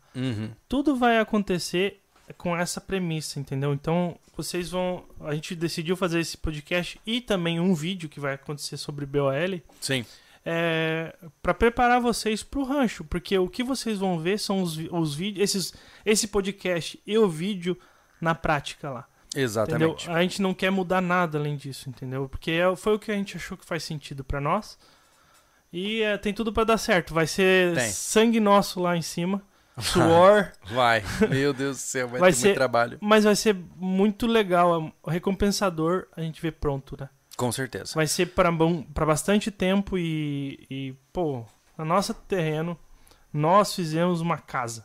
É. Não, não quer dizer que nossas casas não vão ter ser terceirizadas, não quer dizer não, isso. não, não, Mas a gente vai ter uma, uma edificação que foi feita por nós. É, é o nosso ninho ali, né, cara? funciona mesmo, é, né? É um lugar onde, pô, eu, sabe de uma coisa? Eu vou, vou passar o final de semana lá. Saio na sexta-feira, fecho a minha casa inteira, levo tudo pra lá Uhum. e volto só no domingo. E eu vou estar super confortável, super feliz, né? De repente, aí eu tô lá de boa, aí aparece o, o Thiago lá e a Kellen. Ah, vou ver, hoje a gente veio passar o final de semana aí, massa, vamos ficar junto aí, tudo certo, né? É isso que a gente Uhum. quer. Então, vamos ver como vai acontecer. Cara, tem muita coisa pela frente. É, eu torço do fundo do coração é, que a gente não sofra tanto aí com é, cerceamentos de discurso, né? A gente tem muito medo aqui que o nosso canal é, seja por alguma razão punido aí por, por esse novo governo que está caçando as bruxas, né? E eu torço para que isso não aconteça, né? Mas se acontecer, faz parte do jogo, infelizmente, né? Mas vai dar tudo certo em nossas vidas. Exato. Sempre existe um caminho. É, né? Mesmo que o certo não seja o que tu queira, sempre vai dar certo. É, exatamente. Como é que é? If there's a will, there's a way. Se existe Exato. uma vontade, existe um caminho. Então eu tenho certeza de que a gente vai ter muito papo ainda para esse ano. Uhum. Fica por aqui e a É. gente se vê num próximo podcast. Certo? Beleza. Só vou ler o último Pix. Leia, vamos Apareceu aqui. É o Caio Anderson. Ele falou que era de Fortaleza. Estou morando com a família em Indaial, Santa Catarina, faz 20 dias. Olha! Amando a região e procurando refúgio, procurando redes de SVs. Coisa boa, Indaial não tá longe, hein? Não, Não, tá longe. Legal. mesmo. Baita, meu amigo. Parabéns pela, pela mudança aí. E mais uma vez, uma boa noite pra todo mundo. Uma boa Valeu. noite, um bom descanso. e Obrigado pela força no corte, pessoal que tá falando aqui no chat. Ah, é? Obrigado mesmo. Massa. Abração. Valeu!